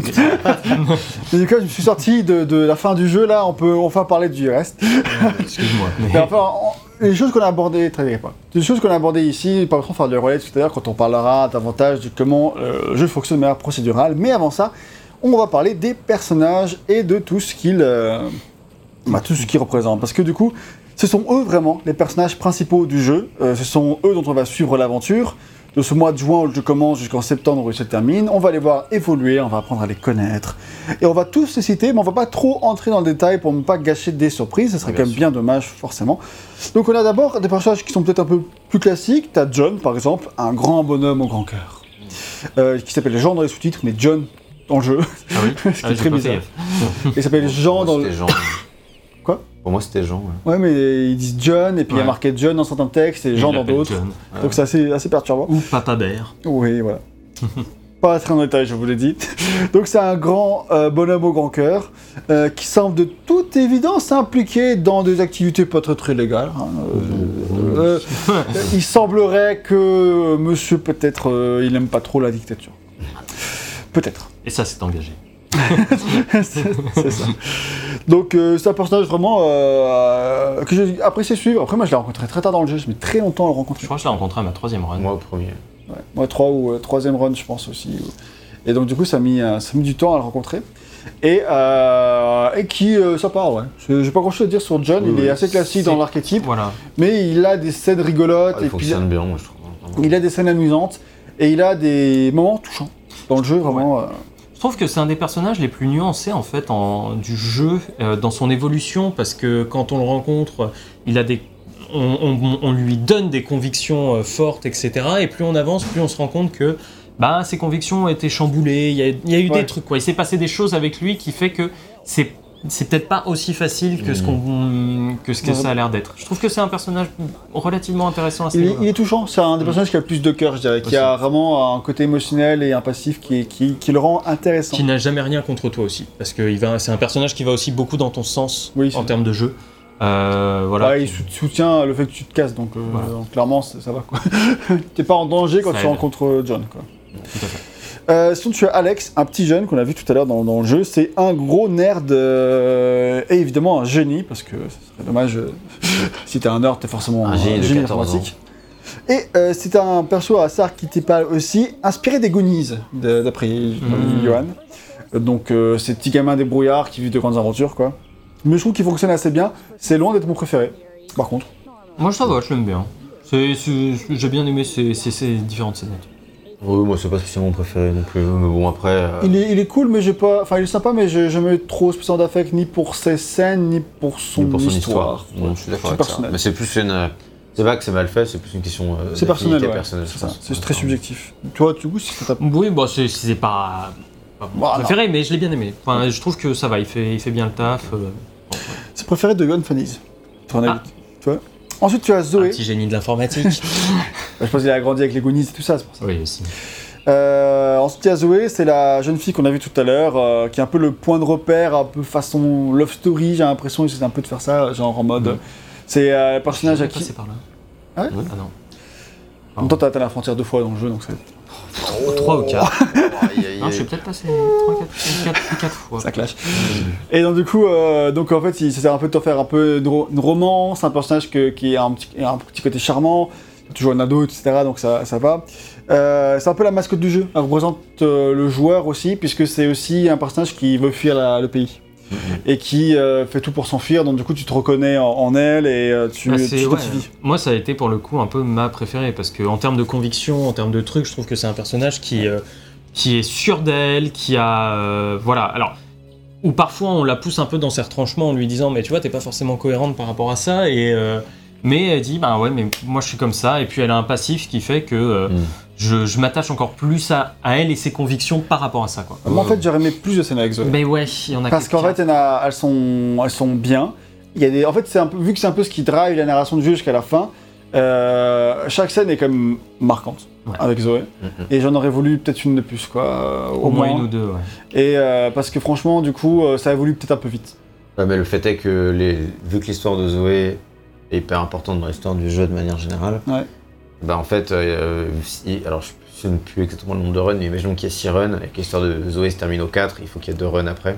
Ouais. Donc en fait, si tu faisais euh, terminer Zoé 5 ou 6, il fallait que le jeu il aille jusqu'au run C'est 7 tout. ou 8, donc il y ait beaucoup plus de contenu en fait. Ouais, c'est pas, ce serait pas étonnant qu'ils aient coupé du, du contenu avec Zoé pour, pour ça, quoi. Ouais, voilà, disons qu'en fait, à ce moment-là, tu es obligé soit de produire beaucoup plus de contenu, au risque d'être redondant, ou de, de sortir de ton budget peut-être.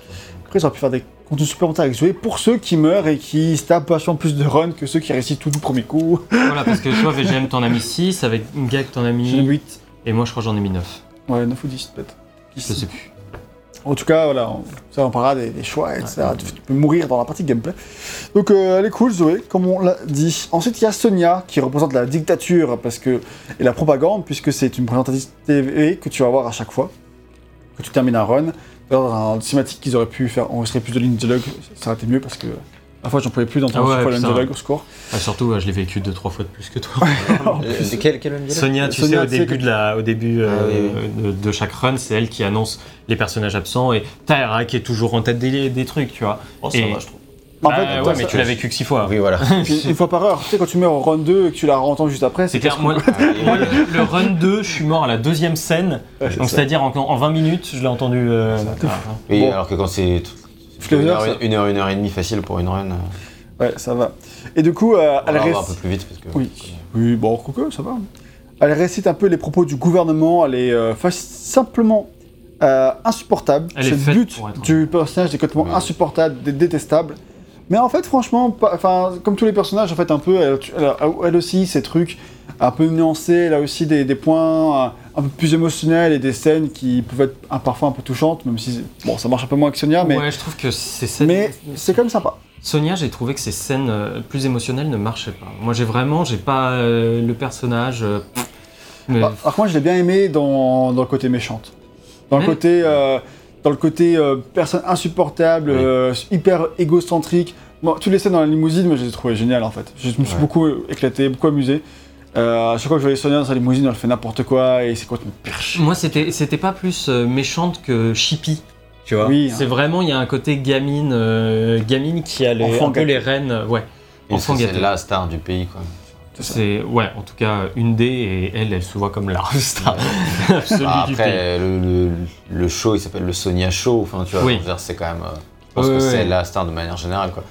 Enfin, Stan Lee, dont tu parleras après, c'était les grands fans de Sonia. Enfin, tu vois, de manière générale, c'est aidé par son image et tout. C'est ça. euh, Ensuite, il y a Fanny, policière qu'on a rencontrée tout à l'heure dans le jeu, qui euh, n'a pas l'air d'être un flic pourri, donc ça, ça, ça fait plaisir. Mais est-ce qu'elle cacherait bien son jeu? Est-ce qu'en fond, c'est pas une pourrie? Hum. Non, je déconne, c'est pas du tout une sous-intrigue. hein. Non, non, clairement pas. Clairement. Bah, De toute façon, euh, à chaque fois qu'on rencontre les personnages, c'est assez clair leur, diri- leur Voilà. direction en fait. Ça, le jeu euh, ne va pas. euh, et Ouais. Ils, ils cachent pas leur personnalité. Non, Non, c'est pas le but. hein. Non, non, donc c'est un- une policière vachement plus nuancée qui est vraiment partagée entre sa compassion pour euh, tous les adolescents euh, qu'elle croise, et parce qu'elle comprend bien que ce qui se passe c'est quand même assez injuste, mais elle est partagée entre ça et son devoir en fait. Et euh, ses convictions bah, de quand même devoir respecter bah, la loi, machin. euh, et ça, tu vois que c'est un truc qui la, C'est la tiraille. qui la tiraille, euh, c'est pas facile émotionnellement pour ce personnage. Et du coup, Fanny, franchement, elle est parmi mes scènes préférées du jeu, des moments donnés où j'ai beaucoup aimé, des trucs émotionnels qui m'ont beaucoup plu, jusqu'à certains points du jeu où, euh, Ouais, c'est bizarre. où ça m'a moins plu. Il y a un Voilà. moment, ça, c'est, c'est- ça Ouais, marche pas. Bah, ça dépend. Bah, euh, toi, ça a marché, étant Bah, donné c'est que. ce que j'allais dire. c'est- c'est- Ça dépend vraiment de l'ordre dans lequel vous avez les scènes. Et ça, c'est un truc qui est important de dire, c'est qu'en fonction, ce qu'on se disait hors test avec Anne, c'est qu'il y a certaines. Le jeu a priori est quasiment full aléatoire, à part deux trois petits trucs. Et c'est vrai qu'il y a des scènes, notamment dans le personnage de Fanny, où il aurait fallu que l'aléatoire fasse quand même que tu aies des scènes que tu aies avant d'autres, parce que sinon ça n'a pas de sens en fait. Ou alors que tu, tu les aies dans, dans l'autre sens en fonction de tes choix, tu vois. Hmm. Mais, mais clairement, euh, moi, il y a une scène que j'ai vue en premier que vous avez eue en dernier, et bah, ça faisait vachement de sens de l'avoir en premier et beaucoup moins en dernier. Donc Bah euh, à ce moment-là, ça marche moins Pour, bien. pour ceux sens, qui, pour ceux qui ont fait le jeu, puisqu'on se doute qu'il y en a qui ont fait le jeu, c'est une scène dans un bus avec Fanny. Et euh, si vous voyez la scène, si, si vous la jouez à la fin de la, de la partie, ça fait pas sens. Cette Non, non. Pas, Clairement pas pas comme ça. en tout cas. Pas comme ça. Clairement, ça faisait Mais pas bon, sens. du coup, Pas moi, comme ça, Zinedine. Elle, elle- elle a marché très bien. Pas, pas, pas après tout ce que t'as fait. Ouais, tu vois, je veux dire, du coup, pour moi, Fanny, Oui, elle toi, marche très bien jusqu'à la fin sans problème. Donc, euh, donc c'est pour ça que c'est vraiment important de dire que ça dépend vraiment de. Clairement. Ouais. de- Bon, le côté aléatoire va beaucoup jouer sur votre perception de l'histoire. Et votre perception de, votre- des personnages. Et ça, c'est fou quand même en vrai, comme euh, un simple ordre et modification de ci ça a vraiment un grand impact sur la, sur la perception. euh, C'est ça qu'on s'en rend compte dans des jeux comme ça qui tentent un peu de faire les choses différemment. quoi. Ensuite, euh, tu as des personnages qui sortent un peu plus du lot et qui sont un peu complètement perchés. On va commencer par Jarod, qui est un chauffeur de taxi, tueur en série. euh, ouais. voilà. Bah, disons que ouais, la, la première fois qu'on le rencontre, on se dit ok ce type est chelou. Ça dépend comment c'est la première fois que tu le Ah, rencontres. c'est ça. ouais. Ah, ouais, moi, non mais tu te dis qu'il est chelou quand même. Enfin, Ah, Oui, dans tous les cas, tu il est chaud. c'est- c'est- il est chelou, peu importe. Oui, mais- Moi, c'était il est chelou, mais j'imagine que si tu tombes sur une scène où il y a des meurtres et tout, Bah, bah, moi, c'est c'est simple. c'est plus qu'il est chelou quoi. La première scène où je l'ai rencontré il m'a tué. Donc c'est- Ah, moi, c'est- c'est c'est- il est plus que chelou quoi. moi c'est assez clair. Mais, euh, mais c'est avec lui, c'est on vit vraiment des scènes de tension quoi, on- où on, on sait pas. Il est possible qu'on se voilà, c'est comme je dis, je me suis fait tuer. Ouais. Euh, c'est lui qui m'a le tué le plus de fois. et, euh, et mais voilà, à chaque fois qu'on a des scènes avec lui, on se dit putain, euh, un- le moment où ça dérape, C'est foutu. c'est foutu. Ça, ça Il peut faut, vraiment partir. il faut rester sur sa garde avec Jarod. Mais du coup, ça fait que je crois que c'est mon préféré. Jarod, j'ai trop aimé. Ah ouais Bah ouais, il est. En fait, il est, il est vraiment too much. Mais le côté Ouais. too much, un peu caricatural, m'a- bien plu. Je trouve ça assez, assez drôle, tu vois. Il y a des scènes avec des jumpscares où j'étais vraiment ah, putain les connards. Et, ça m'a euh, vraiment fait Et tout ce jeu-là autour de ça, et le côté remperché et tout du truc, bah il m'a plu. Alors, tu vois, c'est pas vraiment son histoire personnelle, parce que ça, je trouve que c'est un peu raté. Ouais. Mais, euh, mais le personnage en lui-même, Oh, je trouve pas raté l'histoire personnelle. bah, Elle est simple, mais elle a du sens quoi. la Enfin, conclusion m'a pas plu. Ouais, non. Ça, la conclusion, ça va être pour ça. conclusion. alors. Ouais, il y a une Ah conclusion, ouais, ça. mais oui, mais c'est pas une vraie conclusion. Oui, d'accord. oui, effectivement, d'accord. Oui, la conclusion, effectivement, elle est discutable. Je crois que c'est le mot. mais ouais, du coup, elle est. euh, Elle est... Mais à part la conclusion, sinon tout le reste, moi je trouve que c'est Oui, c'était quoi. Mais j'attendais plus en fait. J'avais vraiment une histoire qui suivait avec plus d'intérêt, du coup, à la fin, je Ah. te Après, le truc, c'est que Ça dépend Jarod, peut-être de tes choix aussi. Hein.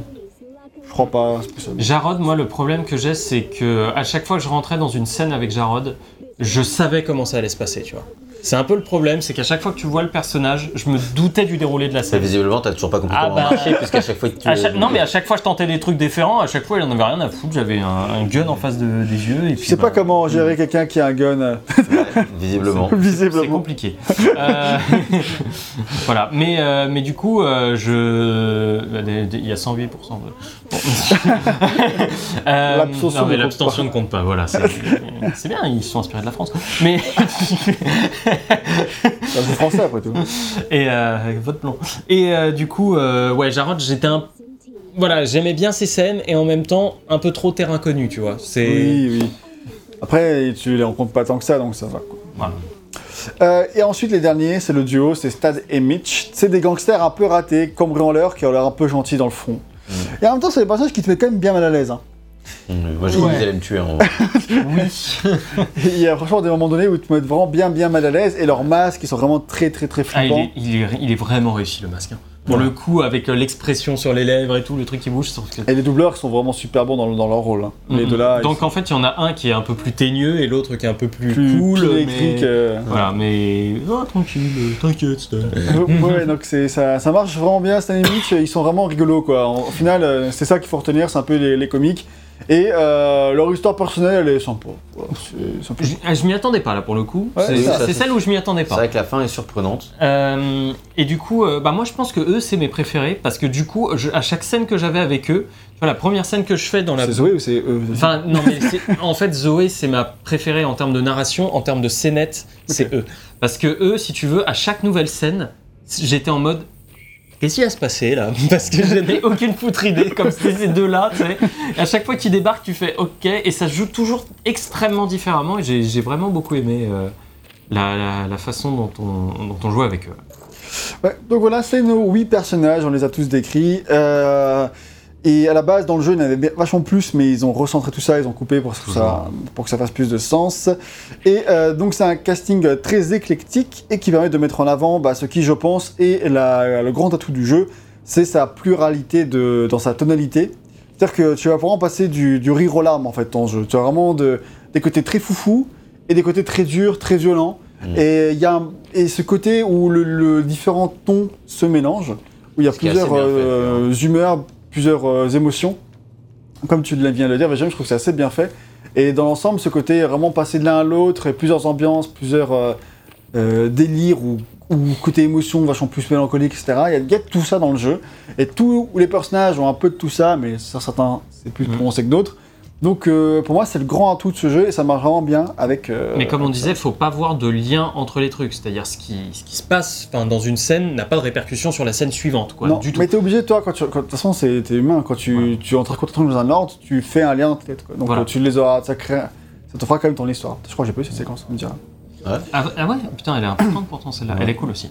Elle est vraiment cool. Euh, et du coup, euh, ce qu'on n'a pas dit, parce que, alors, peut-être que tu voulais pas le dire, mais euh, le truc c'est que les personnages sont tous un peu reliés. Il y a des points en fait de, de liaison entre les personnages. Ce qui fait que chaque personnage n'est pas.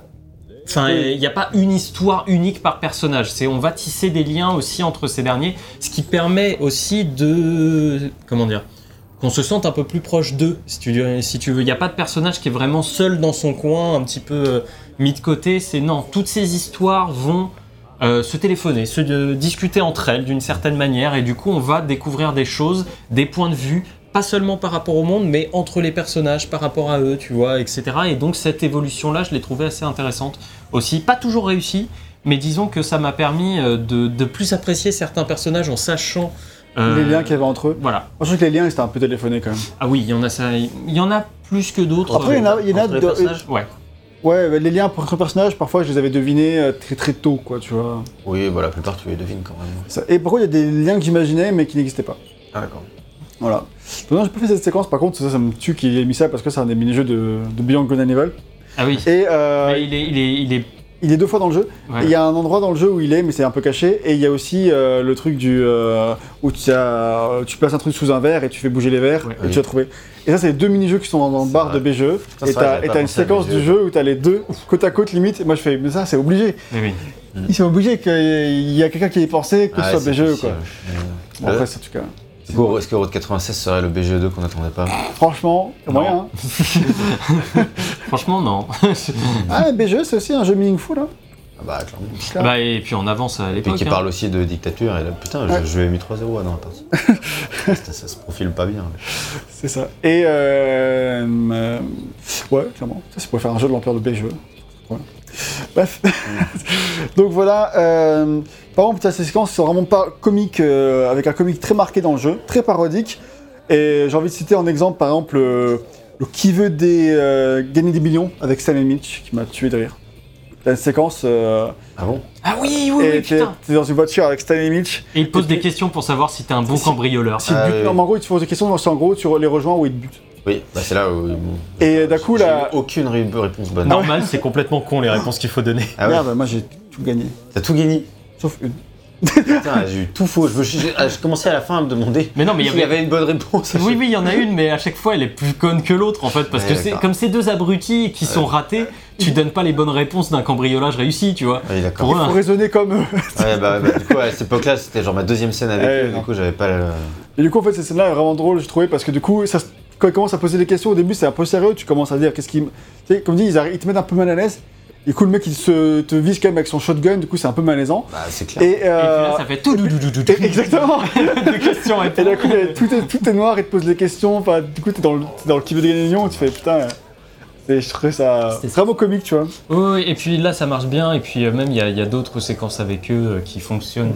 Mais là, c'est pour citer, de manière générale, quelques sé- séquences Ouais. un peu plus comiques. Et tu vas aussi avoir des, des moments un peu plus doucereux, slash poétiques, qui ne sont pas sans rappeler les Life is Strange, par exemple. Bah, il y en a un avec, euh, avec John, que Avec John, qui, à je trouvais ça vraiment très très beau, ouais. Et euh, le celui du début avec Zoé, qui est un peu comme ça aussi. Ouais. Ah oui, Et qui marche euh, vraiment bien, qui parle de choses dures, et tu te projettes, et, et puis tu t'y amuses bêtement avec un instrument de musique, par exemple, voilà. Et il y a ce côté euh, mélange d'émotions, c'est un peu doux amer. Et Oui, et puis tu fais Be- Bella Ciao ouais, euh, au saxo, donc euh, voilà, c'est. c'est ça, donc il y a un côté touchant, euh, et donc ça marche bien. Ces moments-là euh, fonctionnent bien. Et dans le jeu, voilà, comme on l'a dit, il y a aussi des séquences vraiment sombres et violentes, euh, voire un peu oppressantes. euh, parce que t'as vraiment peur que les choses puissent dégénérer. Parfois, elles peuvent vraiment dégénérer très très mal. Euh, comme on dit, tu peux te faire tuer dans ces séquences par les personnages. Et puis même, même euh, des, des séquences où t'es pas en danger de mort, mais la tension est bien présente. Ouais, Et, euh, et à ce niveau-là, je trouve que ça marche vraiment euh, parce que il y, a, y a des passages où tu dis euh, là, le moindre faux pas, ça, ça dégénère. Ah, C'est peut-être pas le cas, hein, mais en Mais tout cas, t'as le jeu, le réussit à te faire croire que ça va l'être. Et à ce niveau-là, ça marche vraiment bien. Et pas que avec Jacob. Ouais, Jarod. Genre, T'as dit- t'as dit Flora pour, euh, pour Fanny, décidément. putain, moi, j'ai- moi retenu aucun personnage. Et, euh, Michael et. euh, Et euh, donc en gros, euh, bah, moi un truc qu'il faut important de noter, je pense, c'est que moi j'ai jamais... Euh, putain, ils te font boire les salauds, tu vois. T'as 14 ans quoi. bah, il, Ouais. il te propose le truc, tu peux ne pas le Donc boire. là, là j'ai un mec, mais en plus, moi j'avais une meuf de, de genre 15 ans. J'ai fait le truc.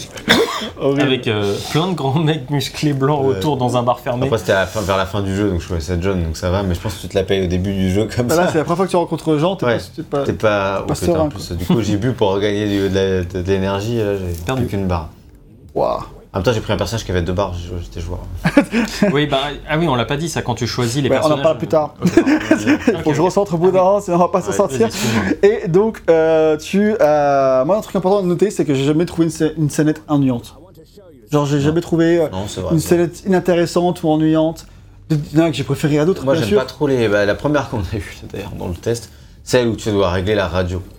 Parce que je n'ai jamais trop compris comment ça marchait. Hum. Et. Euh, Bah, voilà. tu tentes. et tu- Ouais, tu- bah ouais, mais du coup, au bout d'un moment, il y en a, j'ai passé 5 minutes à essayer de régler la radio, ça me Ouais, ça peut. Mais plus Il y, a, c'est il y a plus, deux, il y a deux, trois petits trucs comme ça où c'est- vraiment j'ai pas trouvé ça hyper amusant, mais globalement sinon. c'est plus au niveau de la- de- du scénario là dont je parlais. Genre, Ah, à ok, chaque ok. fois, tu purement scénaristiquement, j'ai jamais trouvé ça euh, Ah non, au niveau du intéressant. scénario, quoi. non, c'est toujours, il y a toujours quelque chose à en tirer quoi.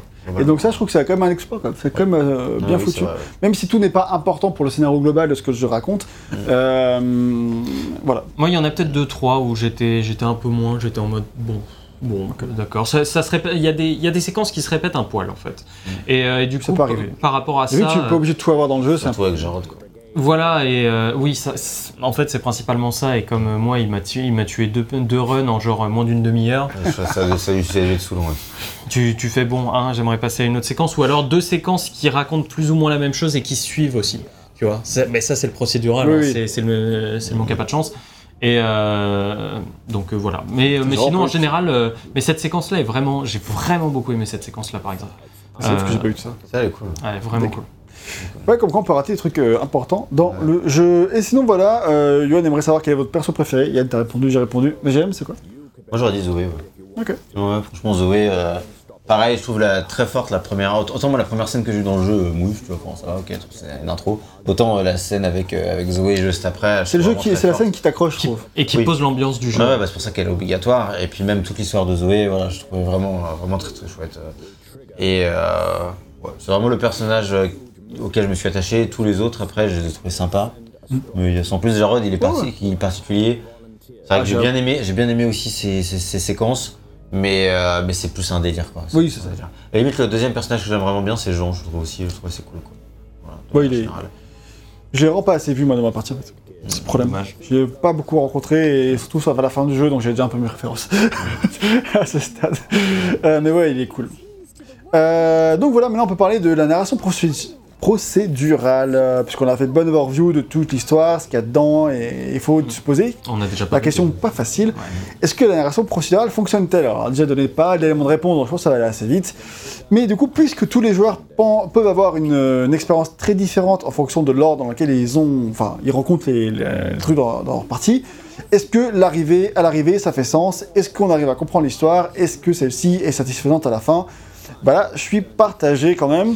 C'est-à-dire que le studio a mis beaucoup d'efforts pour faire en sorte que tout fasse sens. Ils ont anticipé beaucoup de scénarios. Par exemple, ils se sont posé des questions genre que faire si un personnage choisit de, un joueur choisit de marcher toujours à chaque fois?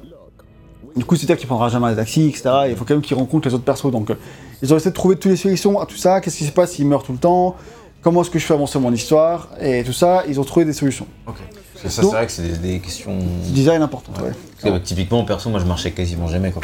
Ouais. Bah oui, parce que c'est pas très rentable. Ah, c'est pas intéressant du tout. Et si tu peux, si tu peux prendre, euh, faire du stop euh, ou euh, voler une voiture, c'est Bah pas moi j'ai fait une partie où j'ai pris que la voiture. quoi. Ouais. Tu vois par exemple j'ai Ouais, toujours ouais. trouvé des clés de bagnole donc Bah, je pense qu'une des raisons pour lesquelles j'ai réussi tous mes runs, c'est clairement que j'ai quasiment jamais marché. J'étais alors- quasiment euh, tout le temps euh, full life, euh, je m'économisais, j'étais vraiment. Ou alors tu peux faire du stop, tu vois, à la limite, euh, mais c'est euh, c'est le truc, quoi. Ça, ça peut être potentiellement difficile. Mm. Si t'as pas de thunes, si t'as si t'as rien, tu fais soit du stop, soit tu marches.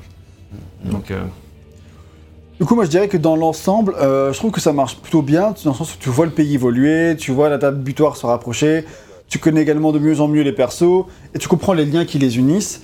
Euh, et euh, puisqu'il y a des éléments narratifs un peu plus forcés qui dirigent l'histoire, euh, l'histoire elle fait sens, t'arrives au fou, t'as compris l'histoire. quoi.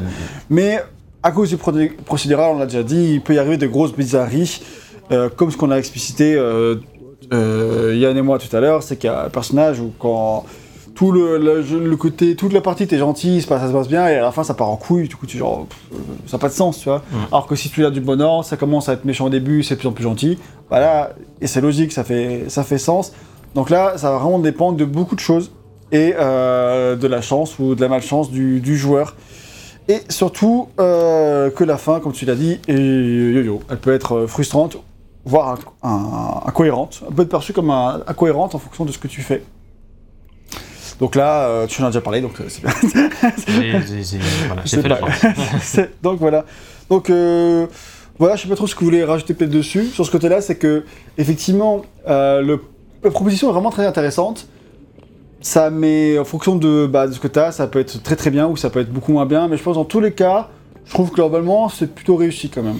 Je partagé, mais je trouve que c'est réussi. je trouve que dans tous les cas, euh, je pense que tu auras quelque chose qui est globalement bien. Quoi. Ouais, je pense que c'est ça. Ça moi. doit être, tu dois vraiment pas avoir de chance si tu as quelque chose qui marche pas. Parce qu'à mon avis, quand même, justement, je trouve que c'est vraiment bien fait dans le sens où euh, la quasi-totalité des scènes peuvent de toute évidence bien s'enchaîner alors qu'elles sont euh, dans des ordres complètement différents.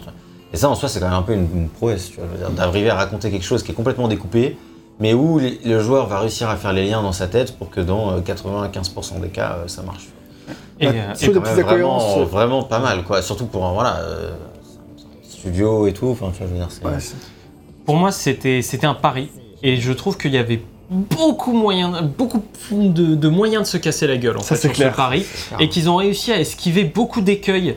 Euh, notamment, tu vois, on disait euh, la possibilité de mourir tout le temps, tu vois. Ils font quand même un max de choses pour que ça n'arrive pas. Ils, Mhm. ils- ils accompagnent quand même énormément le joueur pour que sa progression soit le plus fluide possible et qu'ils voient un maximum de choses. Alors après, je me dis qu'il y, a des- il y a des moments où si t'abuses, bah, le jeu, il peut Bah, pour toi. Mais c'est comme euh, dans n'importe quel roguelite, tu vois. Si tu, si tu prends aucun power-up euh, dans Isaac, euh, bah oui, tu vas crever, c'est normal. Mais, euh, mais je, me- je trouve que voilà, ils ont quand même réussi à esquiver beaucoup d'écueils. Euh, malheureusement, il y en a sur lesquels, bah, comme ils sont. Alors, pionniers est peut-être un grand terme, mais en tout cas, il y a une vraie tentative. Forcément, tu peux pas tout réussir. Mais dans tous les cas, la, la proposition est suffisamment forte et en général assez euh, cohérente par rapport à ce qu'ils veulent raconter et comment ils, le veulent, ils veulent le raconter que ça fonctionne. Enfin, Oui, puis dans- tous les cas, Puis dans l'ensemble, même s'il y a des petites incohérences, même si tu peux être déçu d'un ou deux petits trucs, dans l'ensemble, ça reste un jeu qui convie beaucoup d'é- d'émotions et d'énergie différentes, et ça en fait une expérience qui est mémorable. quoi. Ah, Je trouve euh, scénaristiquement, euh, euh, tu vois, c'est pas le jeu qui va te faire forcément euh, pleurer à la fin comme Soldat Inconnu, c'est pas le jeu, enfin, Mm. ou si tu vas te poser des questions, ou si tu vas euh, y voir un propos qui peut te faire réfléchir, il va pas te faire trop réfléchir non plus, tu vois. Mm. En tout cas, pas à notre âge, peut-être qu'il y a des adolescents, des adolescents qui y joueront, qui eux, ça va vraiment les impliquer, les faire s'intéresser à la politique, c'est grave possible en vrai. Mais vraiment, nous, on a quasiment 30 ans Euh, pour certains et dépassé pour d'autres. Alors, euh, quasiment 30 Tu ans. vois, sur le, sur le truc de mémorable, c'est peut-être là où je suis pas forcément d'accord. En fait, le problème étant que ce sont des scénettes. Et que du coup, euh, il y en a plein. Et il y en a plein que j'ai déjà plus ou moins oublié. Enfin, tu vois, je la revois là comme ça. Et, et du coup, euh, je sais, je sais pas si le jeu va me marquer autant que ça. Ou autant que j'aurais espéré qu'il me marque par rapport à son, à son propos de départ ou à son point de vue. Mais j'ai expliqué aussi pourquoi Oui, oui. euh, dans ces, dans ces termes-là. déçus Ah, de Tu- la fin, tu- vrai. là, on après, on a fini sur le scénario. Là. Ouais. Donc, euh, bah, moi, le truc que je veux vraiment noter, c'est le, la, la prise de risque aussi. euh, Ouais. Ah ouais, le pari. Hein, Le ouais. pari étant, alors en termes de design, on en a parlé, etc., mais aussi étant à une époque où euh, les. Pas de politique dans mon jeu Ouais, vidéo. mais oui, mais tu rigoles, mais à une époque où euh, la politique dans le jeu vidéo, c'est sacré. Alors bon, on est un peu en train d'en revenir, hein, petit à petit, finalement, on se rend compte que bon, c'est pas si terrible euh, de faire peur euh, à, à certains extrémistes américains et qu'on peut s'en sortir au niveau des ventes sans ça, tu vois. Mais, euh, mais voilà, pendant des années, Ubisoft avait très peur de se mettre des gens à dos et du coup, faire surtout pas de politique. Euh, et de manière générale, là, c'était devenu un mème dans l'industrie en mode non, non, non, notre truc, il parle de La dictature. On parle de la Cuba, ségrégation, mais c'est pas politique.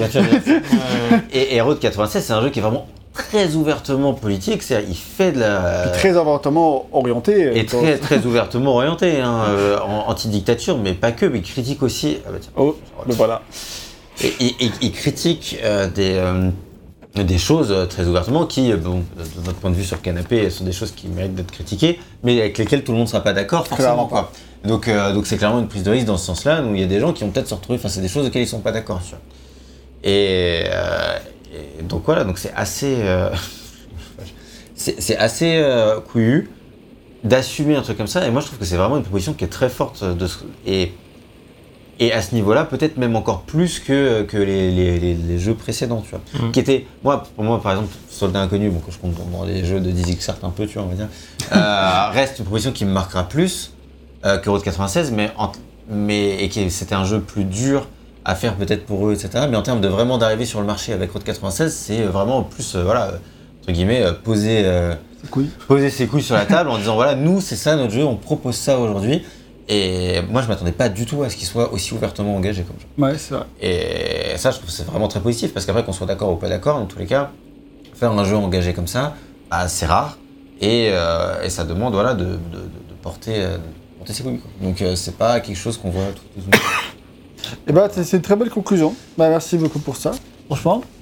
Donc, euh, on va passer au gameplay, mais ça me paraît un peu bête de dire, bah là maintenant, tu vois, genre, je sais plus quoi dire.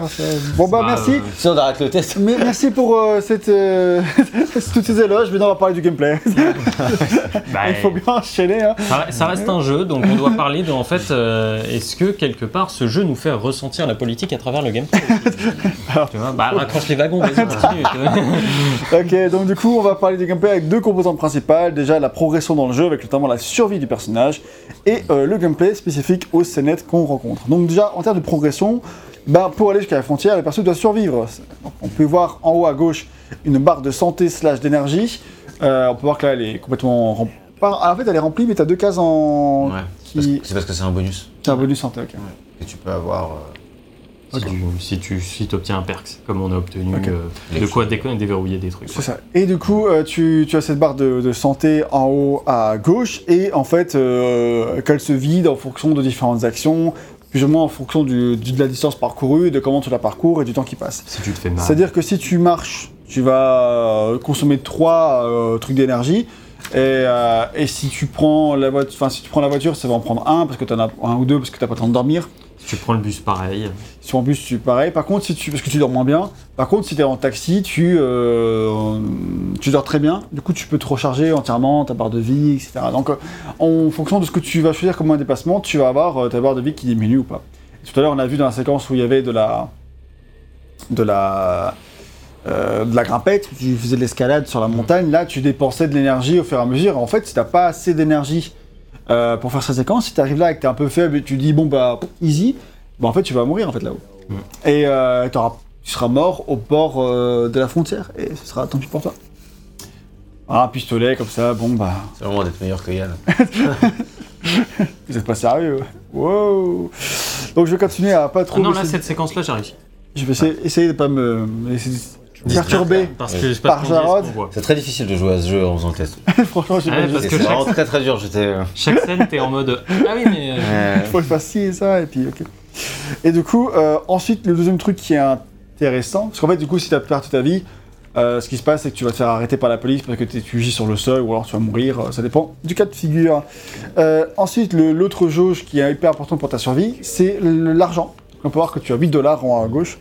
Et euh, ça peut être ta condition de survie dans certains cas. Si tu vas pas payer quelqu'un qui veut de l'argent ou il te tue ou il te dénonce, bah j'invente hein. hmm. Et ben, euh, si tu peux pas lui payer les 100 dollars qu'il réclame, et ben, il va te faire arrêter. Et dans ce cas, bah, ça se termine pour toi ici. Mm. Ou même, euh, même on l'a vu tout à l'heure, t'es arrivé à la fin, t'es arrivé à la fin du jeu.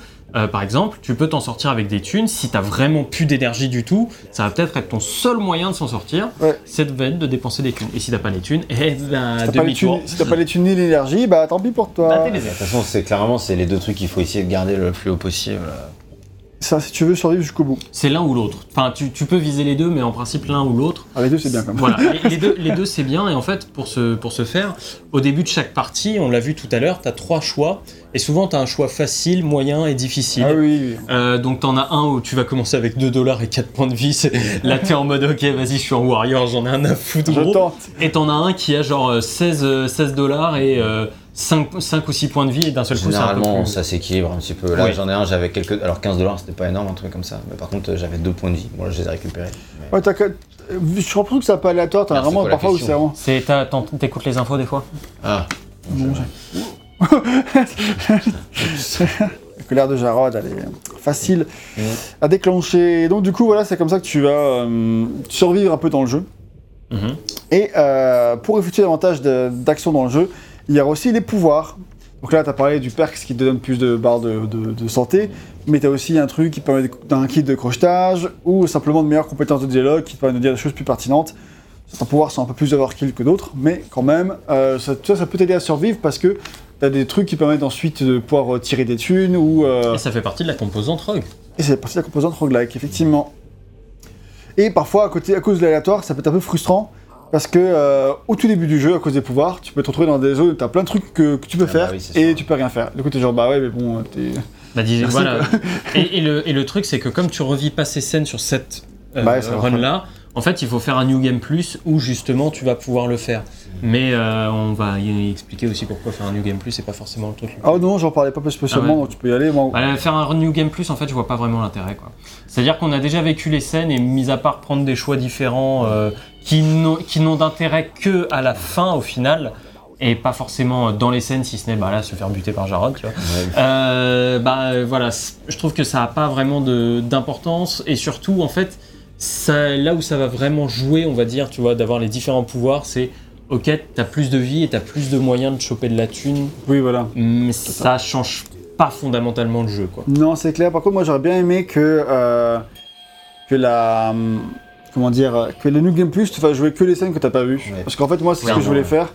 Et en fait, t'arrives et tu t'entends beaucoup, t'as déjà fait. Et en fait, les voir deux fois, c'est pas. Ah, moi j'ai eu de la chance, en fait, les deux scènes qui me restaient, je les ai vues euh, en, en entrée de New Game Plus. Quoi. Ah ouais, m'en restait plus que deux à voir. ça aidait pas. Mais en gros, euh, premier, ouais, premier run, j'ai eu deux scènes que je connaissais pas et deux. Enfin, et, et le. La deuxième partie avec mon deuxième personnage, j'ai eu que des trucs que j'ai déjà vus. Et là, j'ai fait, oh, mais non. du coup. Ouais, c'est pareil. Je- je- en gros, j'ai fait, j'ai refait un run et puis la moitié. j'ai eu une ou deux scènes que j'avais jamais vues. Et après, pareil, euh, Tu reprends sur tu- le. je reprends et là, boum, une scène que j'avais déjà fait, j'ai abandonné tout de suite. quoi. J'ai fait stop. Enfin, c'est vrai que c'est dommage. Il devrait te proposer en priorité celle que t'as jamais Ouais, vue. c'est ça. Et après, bon, bah, Robert les autres, y a pas le choix. Mais c'est vrai que bah, ça, c'est. Ou alors de faire en fait un- une, run, pro- une première run moins longue où tu vois genre que 50% de chacun, tu vois, et qui arrive à un résultat Ouais. final et qui donnerait l'intérêt à refaire une run où cette fois t'aurais pas fait. enfin, Tu Mhm. vois, c'est. Voilà, c'est vrai que c'est pour ça que le, le côté fait que, après le fait qu'on veuille qu'on veuille faire euh, ces, euh, cette- ces runs supplémentaires montre qu'on kiffe les scénettes et qu'on de ça. les voir. Quoi. Voilà, c'est- bah oui. Donc, euh, c'est positif. Et la curiosité, je veux dire, quand il t'en manque 3-4 dans Bah le jeu, t'as as envie de, de- de voir la fin, quoi, de te dire, bon, allez, je termine. C'est aussi notre côté com- tu complétionniste. peux hein. nous passer en musique. Allons-y.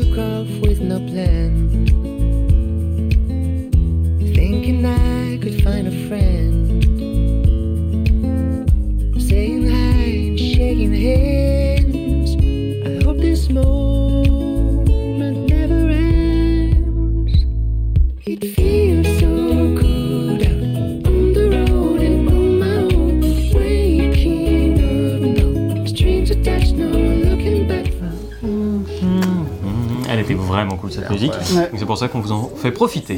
Et donc voilà, déjà deuxième scène avec Zoé. Donc en fait, à la fin de cette scène-là, on a déjà vu la moitié des scènes avec Zoé. Et ça, c'est. C'est triste de se dire ça quand même un peu. quand elle est aussi bien ce personnage. Euh, donc voilà. Tiens, Donc, tu peux on- ouais. Euh, baisser un petit peu. euh, Hein ouais. Bon. Euh, pas honte de toute façon pour autant. hein. Donc, euh, ok. Euh, du coup, mais voilà pour les, la progression, etc. Après, moi, euh, que, par chose de plus tard sur cette progression, ça marche bien. Comment tu fais attention à ta santé et ton argent. Et euh, parfois, tu as des trucs où tu vas pouvoir dépenser beaucoup d'un coup. D'un coup, tu es un peu en suspense. Où tu vas perdre beaucoup de vie euh, et t'as pas trop d'occasion de te- t'en remettre. Parce que par exemple, t'as pas l'argent pour, des, pour prendre un taxi. Du coup, euh, enfin, Ah ça ouais. peut vite partir euh, en couille, tu vois. Donc, euh, donc voilà. Mais c'est, euh, mais ça marche bien. Les scénettes en elles-mêmes, en fait, elles ressemblent presque toutes à des mini-jeux. à chaque fois que tu fais dans, dans- dans le jeu. Chacun de, de ces chapitres place le joueur dans un contexte particulier avec des choses un peu uniques à faire. Euh, je me rappelle que dans notre interview de 2018 avec Johan Fannies, il nous avait dit qu'un de ses jeux coup de cœur récents était What Remains of Edith Finch. Ah oui, bah Et oui, hein. même s'il n'a pas reparlé dans les interviews que j'ai vues pour ce jeu-là, bah moi je trouve que l'affiliation entre Road 96 et Edith Finch est assez intéressante puisque Edith Finch, pour ceux qui connaissent pas, on avait fait le test, euh, chaque souvenir que l'on jouait dans le jeu proposait un gameplay différent et une mise en scène unique. Avec la une grande histoire qui lui est propre. Une histoire qui a été propre. Et là, moi, je trouve qu'on retrouve un peu ça, du coup, dans, dans Road 96, avec euh, le côté où, dès que tu vas jouer euh, au... euh, dès que tu fais une scénette, à chaque fois, c'est un, gameplay un peu... c'est un gameplay un peu unique et c'est Totalement, petite mise en scène particulière. T'as certaines qui se répètent, tu peux les avoir plusieurs fois dans le jeu, même gameplay, mais dans l'ensemble, à chaque fois, tu, tu as un truc différent. Genre là, même si c'est des trucs assez convenus, des petits mini-jeux comme du Puissance 4, tu peux C'est la seule fois où tu auras un puissance 4 dans le jeu. tu vois. C'est ça. Et euh, toutefois, tu auras peut-être allumer. d'autres euh, d'autres manières. Tu vois. Et ça, je trouve que bah, ce côté scénette marche vraiment bien. Surtout parce que dans, dans la pluralité de tout ce qu'il y a dans le jeu. On va donner quelques exemples pour montrer un peu euh, la diversité que tu peux avoir. En, au début, on a vu le mini-jeu avec Zoé euh, où tu vas faire la, Le Bella Ciao. à la trompette.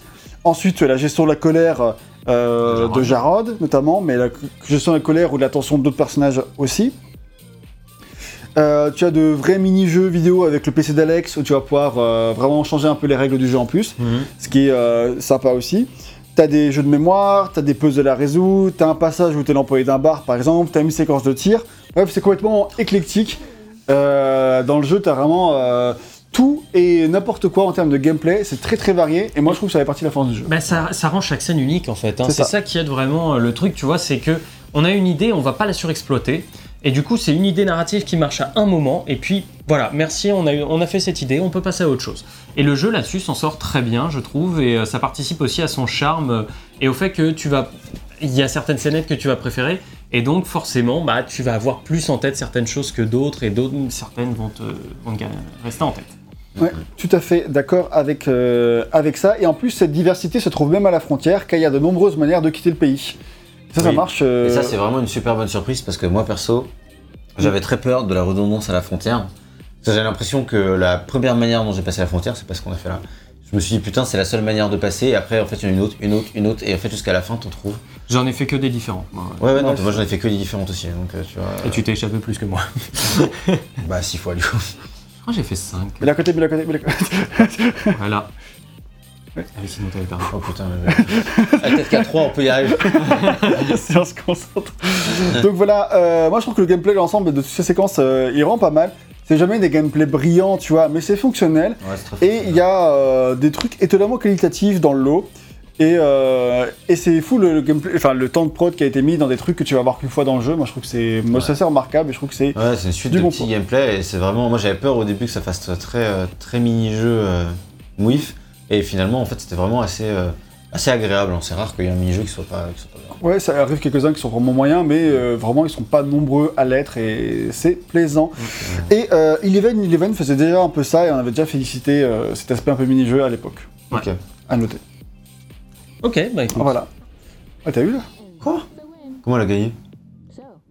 Comment elle a gagné là? 1, 2, 3, 4. Elle t'a retourné mon gars parce que Impossible, je je, l'avais on- je l'avais même pas calculé. Personne l'avait vu. Voilà. Si vous l'aviez vu, mettez un commentaire. trop, fort, trop fort cette IA.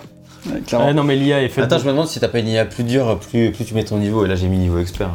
Ah. Ah oui, mais moi j'ai fait pareil. Non, la dernière fois j'avais mis, que putain, je me- j'avais mis je me débrouille. Notre vanité joue contre nous. Je t'ai fait, éclater quand même avec je me débrouille. Donc, euh, Donc là on a fait le tour de ce qui est gameplay, on a parlé de la direction artistique. Qui est un des gros points sur lequel j'attendais le jeu moi. Ouais, c'est vrai. Par rapport à son annonce, la- l'ADA et la musique, c'était euh, deux points que j'attendais énormément. C'est vrai, c'est vrai, la DA, enfin, euh, a toujours moi, été pas très... plus que ça, la musique un peu quand même. Mais, euh, mais la DA, c'est vrai que bah, c'est pas encore- Ok, et ben Eleven Eleven, il avait déjà un style très marqué, on l'a dit tout à l'heure. euh, C'était, euh, c'était comme on l'a dit, c'était un truc très impressionniste, c'était fait par le studio Hardman, euh, donc c'était vraiment assez stylé. Et même si là, dans l'idée, c'est un plus classique que de l'impressionnisme, juste par définition, euh, la DA, la direction artistique reste vraiment très très très forte et elle confère, je trouve, une vraie identité au jeu. Ah. Et euh, vachement plus que ce que j'imaginais dans les trailers en fait, à vrai dire. Oui, oui, pareil. En voyant le trailer, j'étais pas spécialement confiant à ce niveau, mais c'est vrai que quand tu joues. Je trouve que le trailer, ça faisait très Life is Strange. C'est l'impression que ça me donnait, puis ça reste dans les couleurs d'Afix Range, ça c'est sûr. Mais euh, malgré tout, quand je repense au jeu, maintenant j'ai vraiment l'image de sa palette de couleurs, euh, c'est immédiatement identifiable, tu reconnais un peu la manière dont sont composés les personnages et les décors et tout. Il y a vraiment une patte artistique très forte. Et cette direction artistique, elle a été faite par Charles Bourri, qui est un directeur artistique euh, nomade, dirais-je, pour être un peu dans le thème du jeu. Euh, parce qu'il a fait, il fait beaucoup de taf en freelance et il a beaucoup été embauché pour des contrats décrits dans son CV comme étant des CDD. Genre, il a été embauché à des XARS en tant que CDD, art director pendant un an. Ok. Et maintenant, il est plus au studio. Parce qu'il il venait d'Ubisoft, ça. C'est l'habitude. Peut-être. Ouf, Johan, j'espère que tu prends pas ça mal.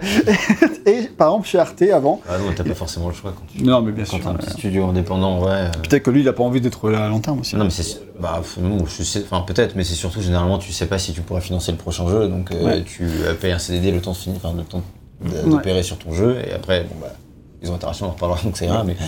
C'est ça. Et avant ça, euh, Charles, il avait bossé à Arte, euh, où il avait fait la direction artistique de The Wanderer Frankenstein Creature, qui a une direction artistique incroyable également, et vraiment très très marqué. C'était un jeu mobile de- du studio La, La- La Belle, euh, un jeu un studio français. euh, et vraiment, le jeu il a une part artistique vraiment remarquable et m'a toujours fait envie ce jeu. Donc je pense qu'un jour, au bout d'un moment, je le ferai. Et là-bas aussi, il a été embauché en tant que CDD, 18 mois. pauvre. Euh, mais en tout cas, du coup, il est un peu nomade et il va faire la direction artistique de petits studios comme ça et euh, ça marche bien. Donc je crois que c'est assez marqué. En tout cas, pour les deux exemples là, deux très bons exemples. Donc euh, sûrement quelqu'un qui a du talent. Et euh, les éléments visuels caractéristiques de la direction artistique, selon lui, sont bien entendu bah, le désert de l'Ouest américain et les routes qui traversent le pays. Évidemment, la route 96, c'est une référence évidente à la route 66 qui traverse les États-Unis, hein, qui euh, dans lequel on trouve ces décors très, euh, très désertiques et qui est une inspiration évidente. Ensuite, lui, il, trouve, il dit qu'il y a une inspiration des forêts russes. Pour lui, les forêts sont russes. Je trouve ça étonnant, ok. Mais pourquoi pas Et ce qui est caractéristique également, c'est l'architecture dépassée des stations-service et des, et des diners des années 60 Ah, américains. bah, ça, euh, Ah oui, pas oui. de doute. Il n'y a pas de doute. ouais. Tout, tu- tout un truc un peu rétro là-dessus. Bah, tu vois, quand ça se passe en 96. 96, quoi, clairement, avec les jukebox, avec. Ouais, et ça, c'est un côté assez cool où tu reconnais Ouais. plein de trucs des années 90, Ah euh, oui, oui, les petites cassettes et tout pour ceux qui sont un peu nostalgiques. Mais le jeu n'est pas, euh, ne joue pas la nostalgie là-dessus. Pas- ne ouais, joue pas la carte de la nostalgie en mode regardez, on a mis tous les trucs. que- Non, non, pas du tout. C'est juste ça en fait joue par- de manière discrète en fait. Oui, mais ça fait partie de son univers en fait. Plus que euh, d'un truc sur lequel il veut vraiment jouer, c'est ça fait partie de notre univers et c'est comme ça. Moi, je trouve ça marrant parce qu'il y a 10 ans, euh, tous les trucs nostalgiques, c'est les années 80, et de plus en plus, les années 90. Vivement Parce dans que du 10 ans les années 2000 avec la tectonique, tout ça de retour. Ah, je suis pas sûr. Et du coup, euh, mais je c'est- du coup, c'est notre génération, c'est alors que les années 80, on les connaît- on l'avait connu par procuration, on va dire. Mais là, les années 90, c'est nos années, tu vois, donc ça fait un peu. c'est- un peu ça déclenche un peu la nostalgie quand même. dit, euh, dans ma voiture, j'ai le même lecteur cassette. Tu vis encore dans les années 90, c'est pour ça. C'est possible. Donc du coup, ce qui fait aussi l'identité du jeu, euh, je l'ai dit, c'est sa palette de couleurs très définie, reconnaissable en un coup d'œil. Moi, je trouve que ce qui est très marquant aussi, c'est les lignes de fuite qui sont très bien dessinées dans, Ouais. dans le jeu, avec les routes, mais aussi le ciel avec les nuages qui font vraiment les lignes de fuite qui dirigent vers la, vers le, vers la montagne qui est l'objectif final du jeu, quoi. Et euh, bah, par cette montagne, euh, ces formes-là, c'est quand même très distinctif. Cette montagne, elle a quand même, même si avoir une montagne d'un point de repère, c'est relativement classique, mais je trouve qu'elle a la personnalité, tu vois. Euh, Ce bloc, il est vraiment, euh, il a des personnalités, tout simplement. Ça fonctionne bien. Et pour la concevoir, a priori, concevoir les formes de manière générale dans le jeu, ils sont inspirés d'un style venant plus des comics ou des romans graphiques avec des traits vraiment marqués. C'est vraiment comme ça qui définit tout ça. Et donc, du coup, euh, le directeur artistique dit aussi que dans les couleurs sont entièrement douces et pleines d'espoir, ce qui est un contraste intéressant avec le reste. Et euh, voilà, techniquement le jeu il n'est pas incroyable, mais il fait le taf. À savoir que quand le jeu est sorti, il n'avait pas une bonne réputation techniquement sur Switch Mhm. et sur PC. Apparemment, il fallait une config. euh, Oui, Plus oui, bah, élevé. il faisait chauffer mon PC, hein, mine de rien. J'ai une 3070 et un bon processeur. Il faisait quand même chauffer mon PC, ce qui normalement, bah pas trop quoi. Enfin, je fais tourner des, des jeux un peu plus gourmands euh, sans que ça. Moi, je grave. l'ai- pas acheté sur PC parce que je sentais que la, sur la 1060 du du bureau, Ouais, euh, ça fait un moi, peu je pas. Je me, je me rappelle qu'à la base, on voulait le faire plutôt vers la sortie. Ouais. Et puis je me rappelle très clairement t'avoir dit, euh, y a que ça, ça sent le jeu mal optimisé. on va attendre la Oui, sor- oui. On va attendre la sortie console. Évidemment, contente, évidemment Bah, que tu n'y arrives pas. Euh, Euh, ce, que, ce que je veux dire, c'est que ce que je veux dire par là, c'est que bah, quand je dis ça sent le jeu mal optimisé, c'est que bah, techniquement, euh, C'est pas ouf. enfin, voilà, c'est Enfin, un jeu indépendant qui qui est fait avec les moyens. la direction artistique rattrape tout, mais techniquement, effectivement, c'est pas terrible. Euh, et, euh, et derrière, le jeu, il est fait sur Unity par une petite équipe Ouais. euh, qui a forcément un petit budget. Voilà, tu l'as dit, un million. Euh, donc clairement, euh, l'optimisation, c'est pas là. Enfin, bon, tu vas faire peut-être un minimum, mais c'est pas là-dessus que tu vas mettre toutes tes billes parce que de toute façon, toi, tu veux sortir un jeu pour que studio y vive, etc. C'est tout ça est totalement une théorie, mais c'est ce qui faisait que je disais, ça sent le jeu où clairement, je vais attendre une sortie console. Alors, effectivement, sur PS5, il y a aucun problème. Oui, Mais, euh, mais sur PC, euh, je sais pas si moi, mon PC. euh, Ouais, je pense que ça aurait du mal. ouais. C'est dommage de ramer. Avec vos 1000 et quelques, moi je suis à 900 encore. Bah, sur mon PC portable, je suis peut-être pas à 900. T'es à 900 aussi, bah, Ouais, il est à moitié mort ton PC portable, c'est- encore autre chose. Du coup, il a 400. c'est ça. Il a 900 théoriques et à 200 effectifs. Je n'osais pas lui dire euh, ce pauvre PC, mais oui, c'est ça. Donc Après, voilà. euh, juste en termes de technique aussi, on a quand même beaucoup de réutilisation de modèles. Aussi de personnages, parce que là, si vous vous souvenez, Ah de- oui, oui, le oui, flic, c'est le le même. modèle que le gérant. euh, Moi, j'ai le interprété que c'était le même, mais bon.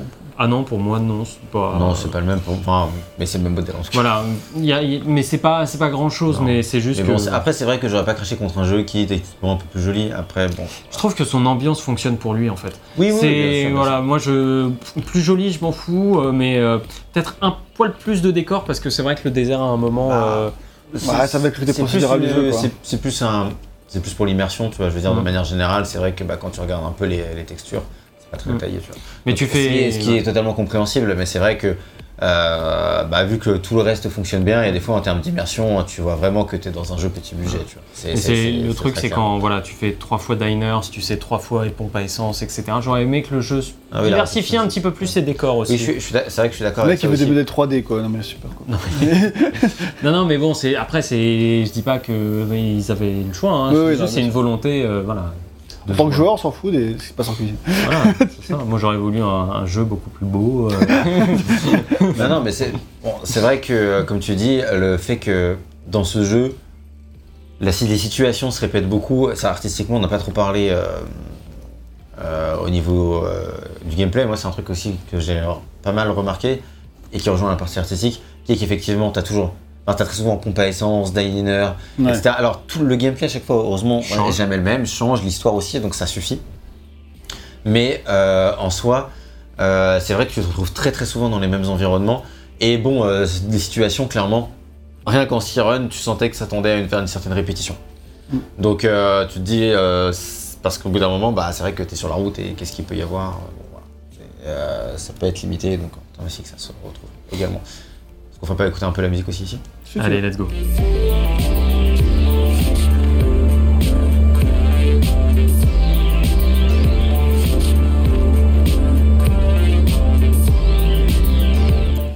Eh ben, c'est la transition parfaite pour parler de la musique maintenant. Et euh, c'est le moment de vous dire, puisque c'est le thème du week-end, qu'on vous a menti. Ah. Non, tout le jeu n'a pas été fait à Montpellier, la musique vient d'ailleurs.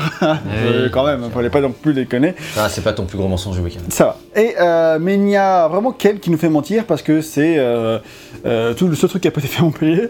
Et c'est uniquement parce que l'équipe était ultra ambitieuse sur ce point. Ils voulaient une musique très variée, qui vienne chercher différentes atmosphères et qui dans le jeu saurait créer des moments uniques et inattendus. Là, la référence ici pour eux, c'est à la fois euh, l'utilisation de la musique dans les films de Tarantino Mhm. et dans ceux de Guy Ritchie, avec notamment Snatch en référence. Donc euh, clairement, c'était le Ça se sent. Ça se sent, ouais. Donc il y a 9 artistes qui ont participé à la bande son avec des têtes plutôt connues dans le long. Bah, Toxic Avenger, Voilà, hein, pour commencer. parce que c'était lui dans le trailer d'annonce, C'est avec vrai. ses Road Home ou un truc comme ça, je sais plus comment elle s'appelle exactement euh, la musique. Euh, mais euh, voilà, direct, ça posait une ambiance en plus de road movie, tu vois, de trucs comme ça. C'est clair. que celle-là, ouais, peut-être. Et du coup, Euh, Home Call, Home Call, c'est celle-là qui a été annoncée euh, direct. Et, euh, et ouais, direct, euh, ben j'ai 4F à la musique, hein, donc tu sais, Toxic Ouais. Avengers qu'on avait déjà eu avec Fury aussi. Après, c'est le label. Voilà, G4F c'est le label, mais du coup on, ils, ils savent faire appel à des gens avec qui ils ont déjà taffé, notamment euh, Toxic Avenger pour Fury, mais il y a, il y a plein d'autres artistes. Il y a Cocoon qu'on ouais, vous avez bah, je vais les citer s'il te plaît. Oui, tu- tu prends des raccourcis depuis tout à l'heure. Donc Toxic Avenger, Ça, il a composé 6 tracks pour le jeu quand même. 6, c'est Ouais. beaucoup en vrai. Euh, vous connaissez sûrement son artiste pour Fury, euh, et c'est un mec qui a fait généralement des bandes son très électro synthwave. Ouais. Donc c'est un peu clairement son Bien style sûr. défini. Ensuite, euh, pour essayer Et, euh, très qualitatif souvent. Enfin, Ouais, il y a ça- énormément de fans de Mm. Toxic Avengers et bah, on comprend pourquoi euh, dans la qualité de, la produ- de ses productions. Et encore une fois, là, euh, ces musiques pour le jeu, euh, Elle défonce, Sont hein. elles défoncent, euh, franchement. Moi, je les ai écoutées un certain nombre de fois après avoir fini le jeu. hein. Non, mais chaque fois que tu commences un run, ça te met dedans, quoi. C'est ça. C'est vrai. Et du coup, euh, C'est des musiques, ouais. c'est des- musiques qui- qu'on n'attend pas du tout dans un jeu comme ça. Donc moi j'étais assez sceptique au début parce que bah, le style de Toxic Avengers, euh, c'est pas le style de Road 96. Donc comment tu fais pour euh, mêler les deux de manière à ce que ça fonctionne bien Et ça c'est pas une petite performance qu'ils ont réussi. Effectivement ça arrive à des moments clés, à des moments où des fois ça va être on va te mettre un sur la tête, mais, mais sinon ça va être en début de run, ou alors là quand tu arrives à la frontière. Et ça donne un côté aventureux, ça donne vraiment ça donne quelque chose, un souffle supplémentaire à ton aventure, alors que c'est pas du tout euh, le, le style auquel tu peux t'attendre. Moi, je m'attendais plus à une désynchronisation. Maintenant, je trouve, je sais pas ce que vous, vous en pensez. hein, je parce que l'ambiance a été taffée euh, autour de ça aussi, quoi, je trouve.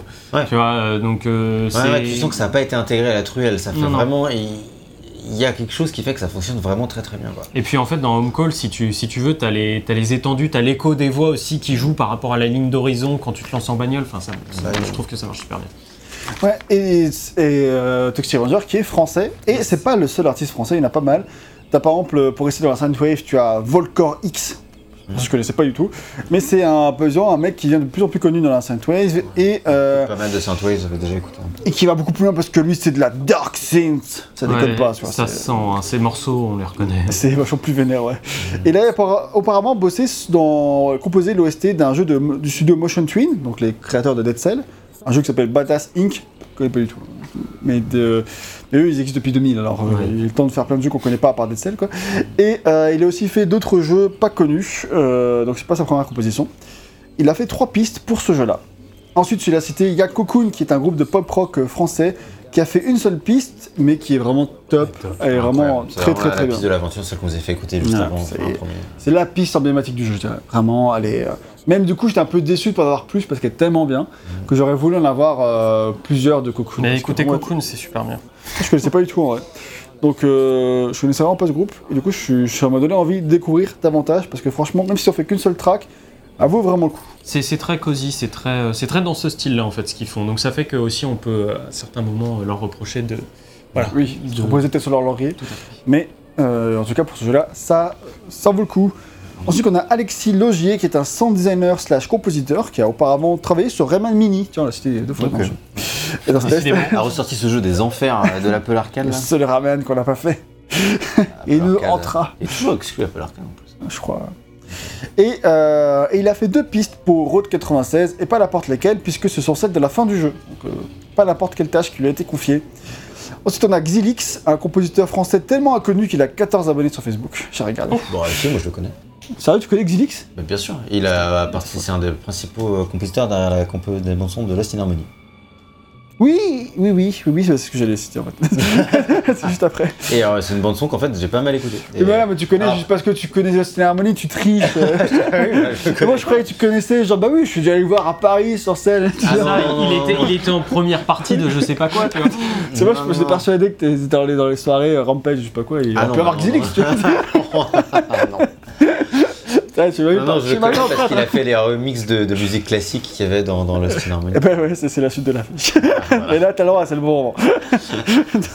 il avait fait 24 pistes pour Lost in Harmony.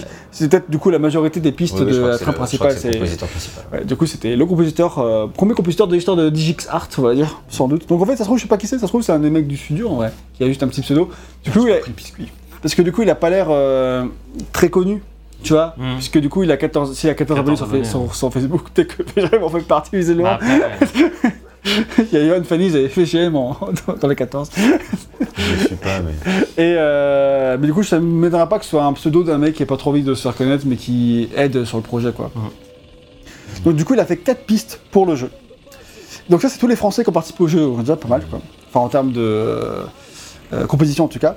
Et pour les autres nationalités, on trouve par exemple le groupe américain Survive, qui est connu Ah, pour avoir fait l'OST de Stranger Things. Donc Ah. pas, pas rien, c'était pas quand une même... petite OST parce que Stranger Things aussi est très réputé pour Ouais. son OST. Bon, en tout cas, la saison 1, mais eux, ils ont fait la saison 1. Donc, du coup, c'est vraiment eux, ils Ah ont oui, percé bah, grâce à ça, quoi. Et ils ont fait une seule piste, celle de Jarod. Simple, Ah. efficace. Mais dans le thème un peu euh, inquiétant, quoi. C'était un peu inquiétant, c'était ça. Ensuite, on a Robert Parker, qui est un Suédois qui perce aussi de la synthwave, décidément. C'est un peu le gros thème musical du jeu, la synthwave. Bah. Il a fait trois morceaux. Et ensuite, le br- britannique Calax toujours dans l'Electro Synthwave, et qui a été aussi euh, bassiste dans des groupes de métal, euh, comme quoi euh, on peut faire tout. Et il a fait deux pistes dans ce jeu. Il y a E-Boys, un autre anglais qui a fait une seule track, mais je sais pas trop ce qu'il a fait d'autre dans sa carrière. Et enfin, le dernier à citer, mais pas des moindres, il y a Daniel Gad, encore un anglais, complètement connu lui aussi. Mais c'est un artiste un peu plus folk et qui a fait la plupart des, des tracks un peu plus doucereuses, poétiques, mélancoliques du jeu. C'est lui qui pose un peu cette ambiance-là, un, peu avec Cocoon, tu vois. Et c'est lui qui pose les restes des ambiances un peu comme ça. Donc il a fait cinq pistes dans le jeu qui sont vachement plus chill, elles sont plus tristes, elles sont plus touchantes. C'est lui, à lui qu'on les doit. Après, j'ai aussi vu que dans le ST, il y a pas mal de tracks additionnels qui ont, ont- qui sont toutes été faites euh, avec Audio Network qui est, qui est crédité.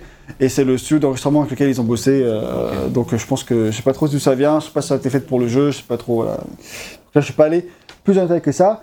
Mais bon, ça nous fait du monde, hein, surtout que c'est une OST vraiment très réussie et vraiment cohérente malgré sa diversité. Et elle dure 1h10-20, en vrai, c'est pas une petite OST quoi. Mhm. C'est Ouais, pour un jeu de un ce- certain nombre de fois et comme tu dis, elle est très diversifiée, très agréable. et Il y a vraiment plein de tracks, plein de tracks qui sont, qui sont top quoi. Oui, et surtout, malgré le côté éclectique, ils s'en sortent. C'est-à-dire que euh, les bonnes musiques sont choisies pour les bonnes scènes, euh, ce qu'il faut. euh, et du coup, comme, euh, comme Toxic Avenger ouvre, si tu veux, Mm. tu, avec de l'électro, enfin de la synthwave, euh, t'es pas, euh, t'es pas dépaysé quand on t'en sort Oui. plus tard dans l'aventure. Ça aide Oui, oui, il y à a trouver un- le tout comme cohérent. dit, le travail d'intégration est vraiment exemplaire Mhm. et jamais pris en défaut. Quoi. Il y a aucun moment. Et puis il y a plein de moments même où la musique elle porte l'émotion et tu peux écouter tes- les cassettes régulièrement dans Ouais. le jeu. Tu peux les mettre dans les jukebox. Donc tu as vraiment tout ce côté aussi où euh, un peu Tu collectionniste. les collectionnes d'ailleurs. Voilà, parce qu'il faut les trouver dans le décor. Donc en fait, tu peux les ré- tu les récupérer une fois que tu les as trouvés. euh, Il y a le remix de Bella Ciao aussi qui est, qui qui super sympa, tu vois. Donc, euh, donc voilà, globalement, c'est vrai qu'à ce niveau-là. Euh. Et euh, moi j'avais peur d'être déçu. Ou que ce soit vraiment intégré à la truelle, mais je trouve que c'est vraiment un des gros points forts du jeu. Clairement, c'est Non, franchement, il y a c'est pas vraiment- le plus gros point fort du jeu parce que bah c'est bon, pas pour la bande son qu'on joue au jeu, mais franchement dedans elle est top et en dehors elle est top aussi. Quoi. Franchement, ouais, elle est pas prise en défaut, elle est vraiment très très bien cette OST, elle est mais, vachement mieux que ce que je pensais. D'ailleurs, toi tu l'as acheté, hein, Yann? Euh, oui, je l'ai acheté sur Bandcamp, Ouais, donc je l'ai acheté en démat. Et ça, ça, ça en dit long déjà. Ouais, mais envie enfin, d'acheter le OST, c'est ouais, que- et Voilà. peut-être un ou deux morceaux où je suis moins fan, mais bon, c'est normal. Donc Oui, voilà. Aussi large. Oui, bah oui. Euh, comme tu l'as dit plutôt Yann, l'OST est supervisé par G4F, euh, comme souvent dans les productions euh, françaises.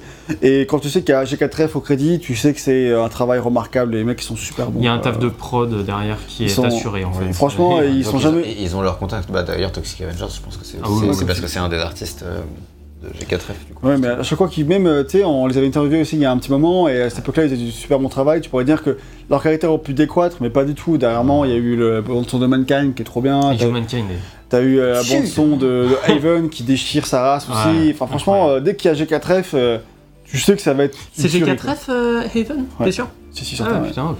Franchement, Bon, de toute façon, en vrai, tous ces studios-là français, Oui, ils passent par là parce que c'est passent la référence aussi maintenant. ah, parce qu'ils ont leur contact et puis voilà, c'est musulmans, ils connaissent, ils se connaissent quoi. Donc euh, forcément, ils font du business ensemble, ça fonctionne bien. euh, Puis en plus, ont résultats leur est là, bah, tu Oui. c'est ça. t'as pas de raison de changer quoi.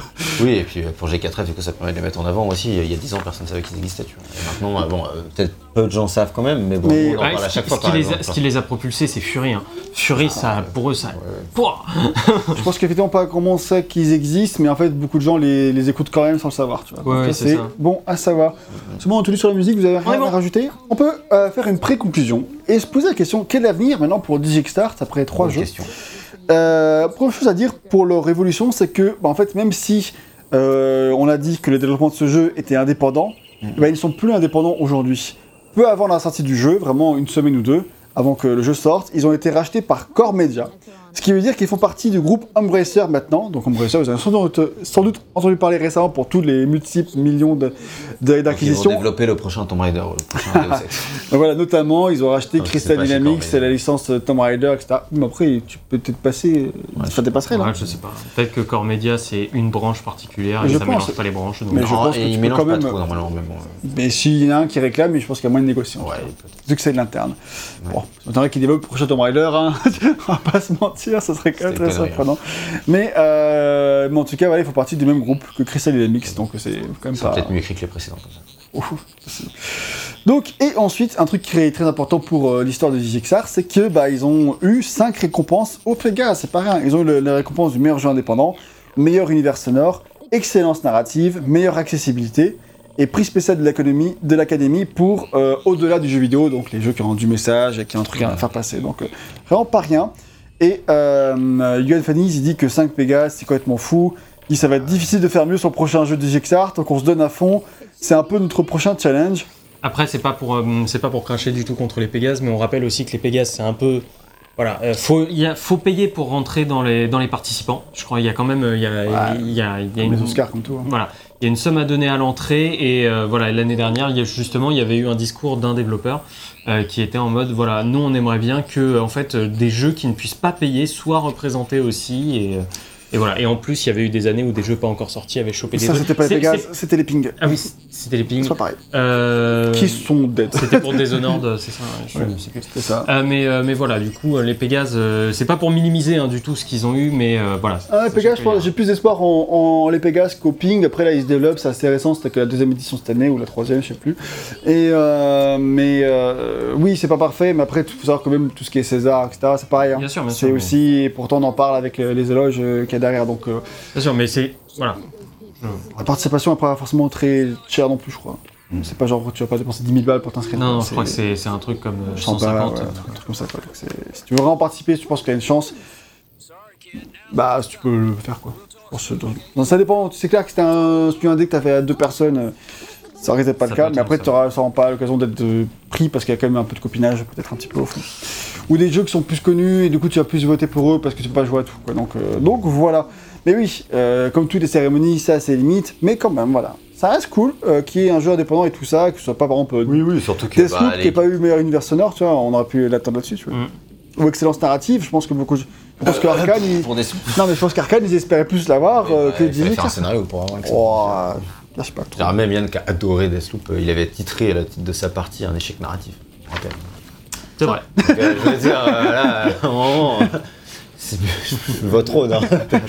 Bon, vu comme ça, on va pas trop faire des débats qui n'ont pas leur place ici, c'est Non, tout ce non, que je mais veux dire. les jeux de narration. En tout cas, voilà. De toute façon, Euh, toi, tu bosses pas à Arkane. non plus, Non, Ils vont te siphonner dans deux encore. Hop là. à Lyon, euh, j'ai pas envie de mettre Arkane à dos. C'est vrai. tout ce que j'ai à dire. Après tout, ils cherchent des gens pour écrire des scénarios. Ils disent, J'ai rien à dire. Donc, du coup, Laissez-moi tranquille, monsieur l'agent. je me prononce pas, ok Donc du coup, euh, Yoann, il continue de dire tout ça pour l'évolution studio, que bah, euh, maintenant, en fait, ça leur donne une, une nouvelle exigence en termes de niveau de qualité.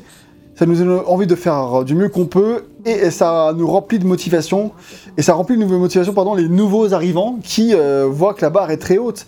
Et euh, lui, il voit aussi que, la, que au niveau du recrutement, bah, la boîte mail a explosé depuis qu'il y a les Pégases. Ah bah oui. Genre maintenant, euh, il Ah reçoit ouais. beaucoup, beaucoup, beaucoup de candidatures. Putain, c'est ouf, quoi. Et euh, alors qu'avant, pas du tout. Pas ou beaucoup moins. tu. Ouais, j'en les connaissais pas trop, quoi. Donc en fait, et quand le jeu est sorti, ils ont déjà eu plus de, depuis, plus candidatures. Ouais. Après, ça s'est un peu soufflé. Et là, depuis les Pégases, bah, du coup, en fait, ok, ça C'est a supprimé quoi. c'est un le- studio qui, qui ressort au national. Coup, c'est là où t'as envie de bosser. Quoi. Ouais, c'est quand Donc, même que le, le jeu est un succès, quoi. Et tout cas, en tout cas, les développeurs en devenir suivent ces trucs-là parce que. Ils C'est sont, ça. ils sont Et en train coup- de récupérer tous ceux qui fuient le développement de BG2 à mon pays. Et là, t'as, t'as, Je Yo- m'ouvre les veines tout seul. t'as Yoann qui dit C'est même gênant parce que je reçois beaucoup trop de beaux candidats et je sais pas trop comment choisir. Donc, oh, on est là quand même, c'est compliqué. Et pour l'avenir de DigiXart, il explique euh, qu'ils ont commencé à bosser sur deux autres jeux. Ah, je pense. Et, euh, et qu'il y en a un euh, qui est déjà en programmation, donc ils ont déjà assez avancé, et l'autre qui démarre tout doucement. A priori, il y en a encore un autre qui est en début de pro- préparation, mais dont on ne peut pas trop parler, et que l'équipe a le grossi. Et euh, voilà, Peut-être que le fait de faire partir d'un bresseur aussi, ça fait rêver parce que tu vois, je veux dire, à mon avis, d'un coup, les salaires c'est plus les mêmes. euh, D'un coup, Ouais. euh, dans une grosse boîte qui gagne beaucoup d'argent. Et tu peux assurer tes arrières. Bah, c'est ça, alors que c'est pas le même risque que d'aller dans un studio indépendant. euh, C'est sûr, Ça c'est peut sûr. faire rêver aussi, bien sûr, je suis indépendant, quoi. Mais, Ouais, mais en tout cas, si tu veux la sécurité, c'est sûr que mais c'est ça. Et Corps- je pense. je- je Core pense- Media, ça aide. Quoi. Je me trompe peut-être totalement, mais je pense peut-être surtout qu'au niveau des, des budgets proposés, en bresseur, à mon avis, t'es Ouais. t'es pas mal, quoi. Et même Core Media, tu vois, est assez habitué aux jeux de niche, etc. euh, et ils arrivent à les sortir et à leur offrir Ouais, une c'est certaine c'est un, visibilité. c'est un achat intéressant pour Comédien en vrai. C'était, je ne les voyais pas du tout acheter ce jeu, tu vois, mais donc c'est c'est intéressant. Moi, je me demande, C'est d'ailleurs, ça n'a pas été communiqué le prix de l'achat. Non, non, pas du tout. Et euh, ou pas je sache. Et euh, dans une interview, il dit aussi que le prochain jeu, il proposera peut-être des interactions entre joueurs, donc euh, narrativement bien sûr, etc. Donc à voir comment ils pourraient intégrer une composante multijoueur dans leur jeu, ça peut être sympathique. En tout cas, l'avenir semble radieux pour eux, et c'est bien euh, tout ce qu'on leur souhaite. Tant mieux. Ils méritent. Et ben la conclusion, amis. Je te Eh ben, commencer, Yann? Ouais, je- bon, de toute façon, on va hum, tous plus ou moins sur la même chose. C'est-à-dire que, bah, en fait, euh, Road euh, 96, c'est bah, c'est un sacré pari quand même. euh, sur lequel j'étais euh, j'étais quand même pas mal vendu dès la première annonce et je me suis dit il y a quelque chose à faire. Et je trouve que le pari est pas tenu à 100%, mais en tout cas la prise de risque justifie clairement l'investissement qu'on peut mettre dans le jeu. Euh, que ce soit voilà, que ce soit euh, par euh, par l'argent ou simplement par le fait de le tester. hein. Si un jour il est pas- il est présent sur le Game Pass ou je ne sais pas d'une certaine manière, vous avez moyen d'y jouer. Franchement, ça, ça, ça ouvre un peu les horizons en termes de, de roguelike, de narration. Tout n'est pas parfait. On a déjà expliqué pourquoi en long, en large et en travers durant ce test.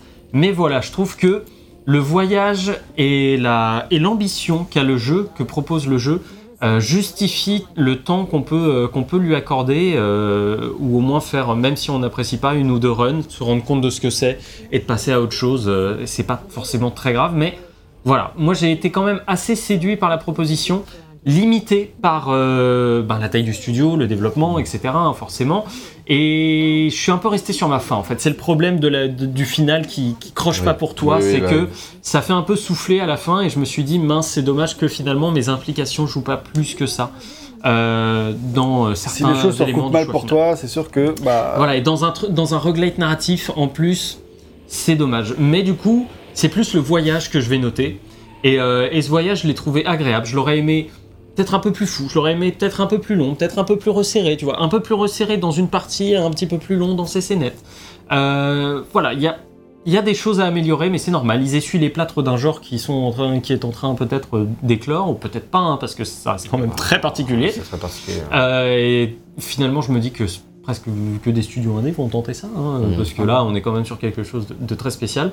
Et euh, j'ai envie de saluer l'effort, malgré mon... Voilà, je vais mettre un 14. Voilà, je trouve que c'est un... On est sur un bon jeu, euh, dont j'aurais euh, pu attendre un poil plus, mais qui m'a quand même satisfait, donc 14. Je trouve que c'est... On est bien là-dessus. Euh, tu veux enchaîner déjà ou j'y vais Vas-y, vas-y. Ok, Ça et passe ben ça. ça marche. Et ben moi de mon côté, euh, bah, moi c'est un jeu que j'ai vraiment beaucoup apprécié au final. C'est un- une proposition très très forte comme on l'a dit. Et euh, maintenant euh, que ça fait un mois que j'ai fini le jeu et tout ça, c'est vraiment ça que je retiens essentiellement. tu vois. C'est cette proposition très très forte, Mm. ce côté euh, très unique, euh, la pluralité de ses scénettes, sa diversité, les personnages très éclectiques, le côté euh, franchement très amusant de nombreux passages et euh, très très dur, très très sérieux euh, d'autres, le côté loufoque, le côté vraiment. Tout ça, là, comme dit, pour moi, la plus grande force du jeu, c'est sa diversité et d'avoir réussi à faire euh, de cette diversité de tonalités un ensemble qui est cohérent. Comme quoi, euh, Fanny n'a pas eu peur et Mhm. ça a bien marché.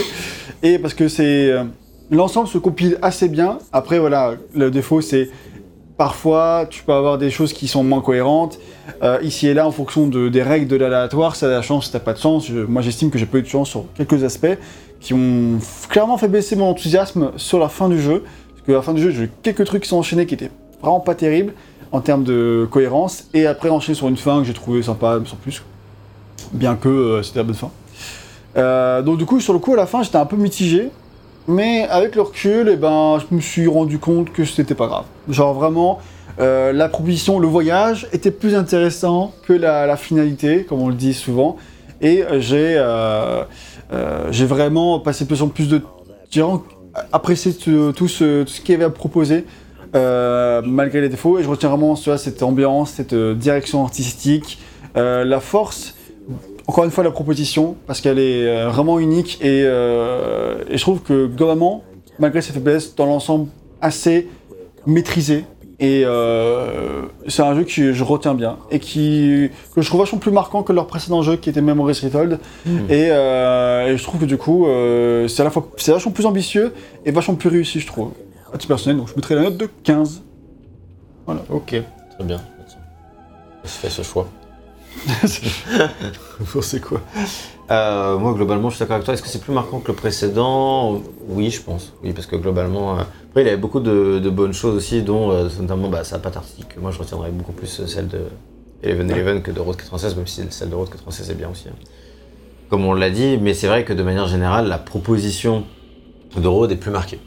Et elle est plus marquée, et Et personnellement, c'est pas un jeu que j'attendais à ce niveau-là. Franchement, en fait, j'avais juste vu le trailer d'annonce. J'avais été euh, pas spécialement convaincu, je demandais à voir, on va dire. Et quand le jeu il est sorti, euh, bon, c'était pas spécialement un jeu que j'ai envie de faire Day One. Après, en même temps, il est sorti en plein milieu de mes vacances au mois d'août. En même temps, qui, euh, qui enfin, je veux dire, c'est mes vacances, mais c'est pas que les miennes, quoi. Tu vois, c'était pas forcément le meilleur, euh, le meilleur move. Après, le problème, c'est qu'à partir de septembre, quand il y aura d'autres jeux, etc., c'est plus Road 96 forcément que t'achètes, mais en même temps, bah, en août, tout le monde est en vacances. Donc, euh, bah, moi, quand je suis revenu de vacances, euh, il y avait les retours étaient globalement, oh, c'est sympa, mais voilà, sans plus. Donc, euh, bah, ça m'a, je me suis dit, bon, bah, on peut attendre, c'est pas forcément. Et finalement, quand je l'ai fait, grâce à ça, c'était plutôt une bonne surprise. C'est-à-dire que j'avais très peu de choses du jeu, et la découverte, que ce soit euh, du scénario, du gameplay, euh, euh, de l'aventure de manière générale, je trouvais ça vraiment cool. J'étais vraiment bien dedans. Franchement, je l'ai fait très rapidement, en quelques jours. J'ai vu faire euh, une run par jour pendant six jours, comme Mm. ça. Ou euh, peut-être même en cinq jours. Quoi. Donc vraiment, globalement, j'ai vraiment été pris dedans.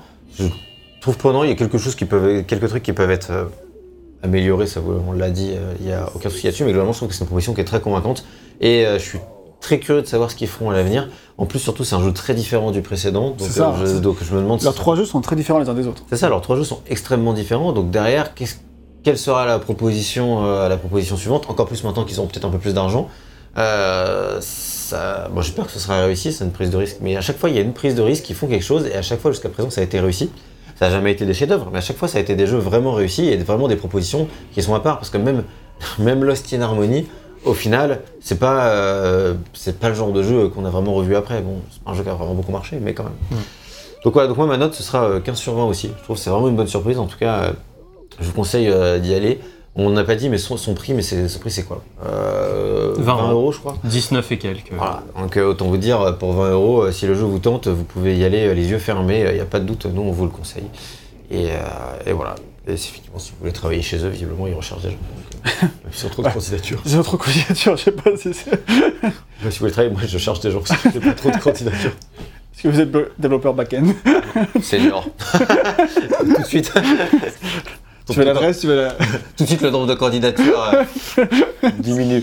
Voilà, en tout, Drastiquement. cas, en tout cas, voilà, 14, 15, 15. Voilà, vous avez un avis quand même global euh, que euh, bon jeu, bonne proposition, n'hésitez pas, soyez curieux. Et en vrai, du coup, si euh, les quelques petits défauts que j'ai cités euh, avaient été enfin, mieux foutus, à ce niveau-là, c'est pas facile à corriger les défauts que j'ai cités. Mais si ça avait été fait, Non. il aurait pu avoir chopé le 16 facile, franchement. Euh, Ouais. C'est un peu ce qui m'a freiné. Ouais, je pense que ce qui, ce qui lui manque, c'est peut-être un peu plus d'intensité dans la narration. Ouais, c'est vrai. Parce que globalement, c'est un, c'est un super road trip, mais euh, c'est vrai que plat, hein. parce que tu vois, moi je veux dire, même s'il avait été nickel, nickel, je pense que j'aurais pas forcément dépassé, le- j'aurais pas dépassé le 16, tu vois. Parce que avec cette histoire-là, etc., il lui manque quelque chose vraiment.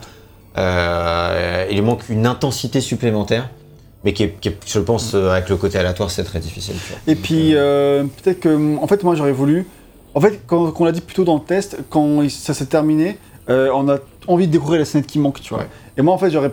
En fait, à la fois presque voulu que ça dure un peu plus longtemps quand même, tu vois. J'étais un peu frustré, j'étais en mode. Ah, ça, mais c'est très court. pourquoi on est déjà à la fin euh, on- Il reste encore plein de trucs à voir, j'ai envie d'être à 100% sur tous les persos, quoi, tu On vois. n'a pas eu tout pareil la durée de vie, mais c'est vrai que bah, du coup, moi j'y ai passé 6-7 heures. Donc, euh, c'est- Voilà. bon, après, euh, pour, pour 20 balles, c'est. Enfin, je veux dire, il n'y a C'est aucun non, souci. c'est très honnête. Hein. Voilà, là-dessus, il n'y a aucun problème, mais c'est plus que bah, c'est vrai qu'à la fin, je sais ah, surtout qu'il reste des choses à voir, du coup, j'ai envie d'être frustré, toi.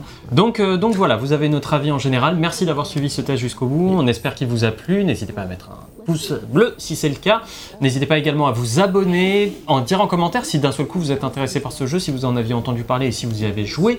Euh, vous pouvez nous retrouver sur nos réseaux sociaux Facebook, Twitter, Instagram. Vous pouvez aussi venir nous, nous rejoindre sur Discord où on discute avec la communauté. Et pour ceux qui veulent nous soutenir financièrement, il y a Tipeee. Merci à tous ceux qui Et nous soutiennent. Et Utip, effectivement. Euh, vous pouvez aussi aller sur notre site internet pour voir euh, les différentes notes qu'on a mises aux autres jeux de DigiCarx, de DigiArx, et vous abonner aussi à euh, voilà euh, à notre fil sur Spotify ou euh, peu importe où vous écoutez vos podcasts. On est disponible maintenant également en podcast. Avec tout ça, on vous remercie et on vous dit à la prochaine. Bisous, ciao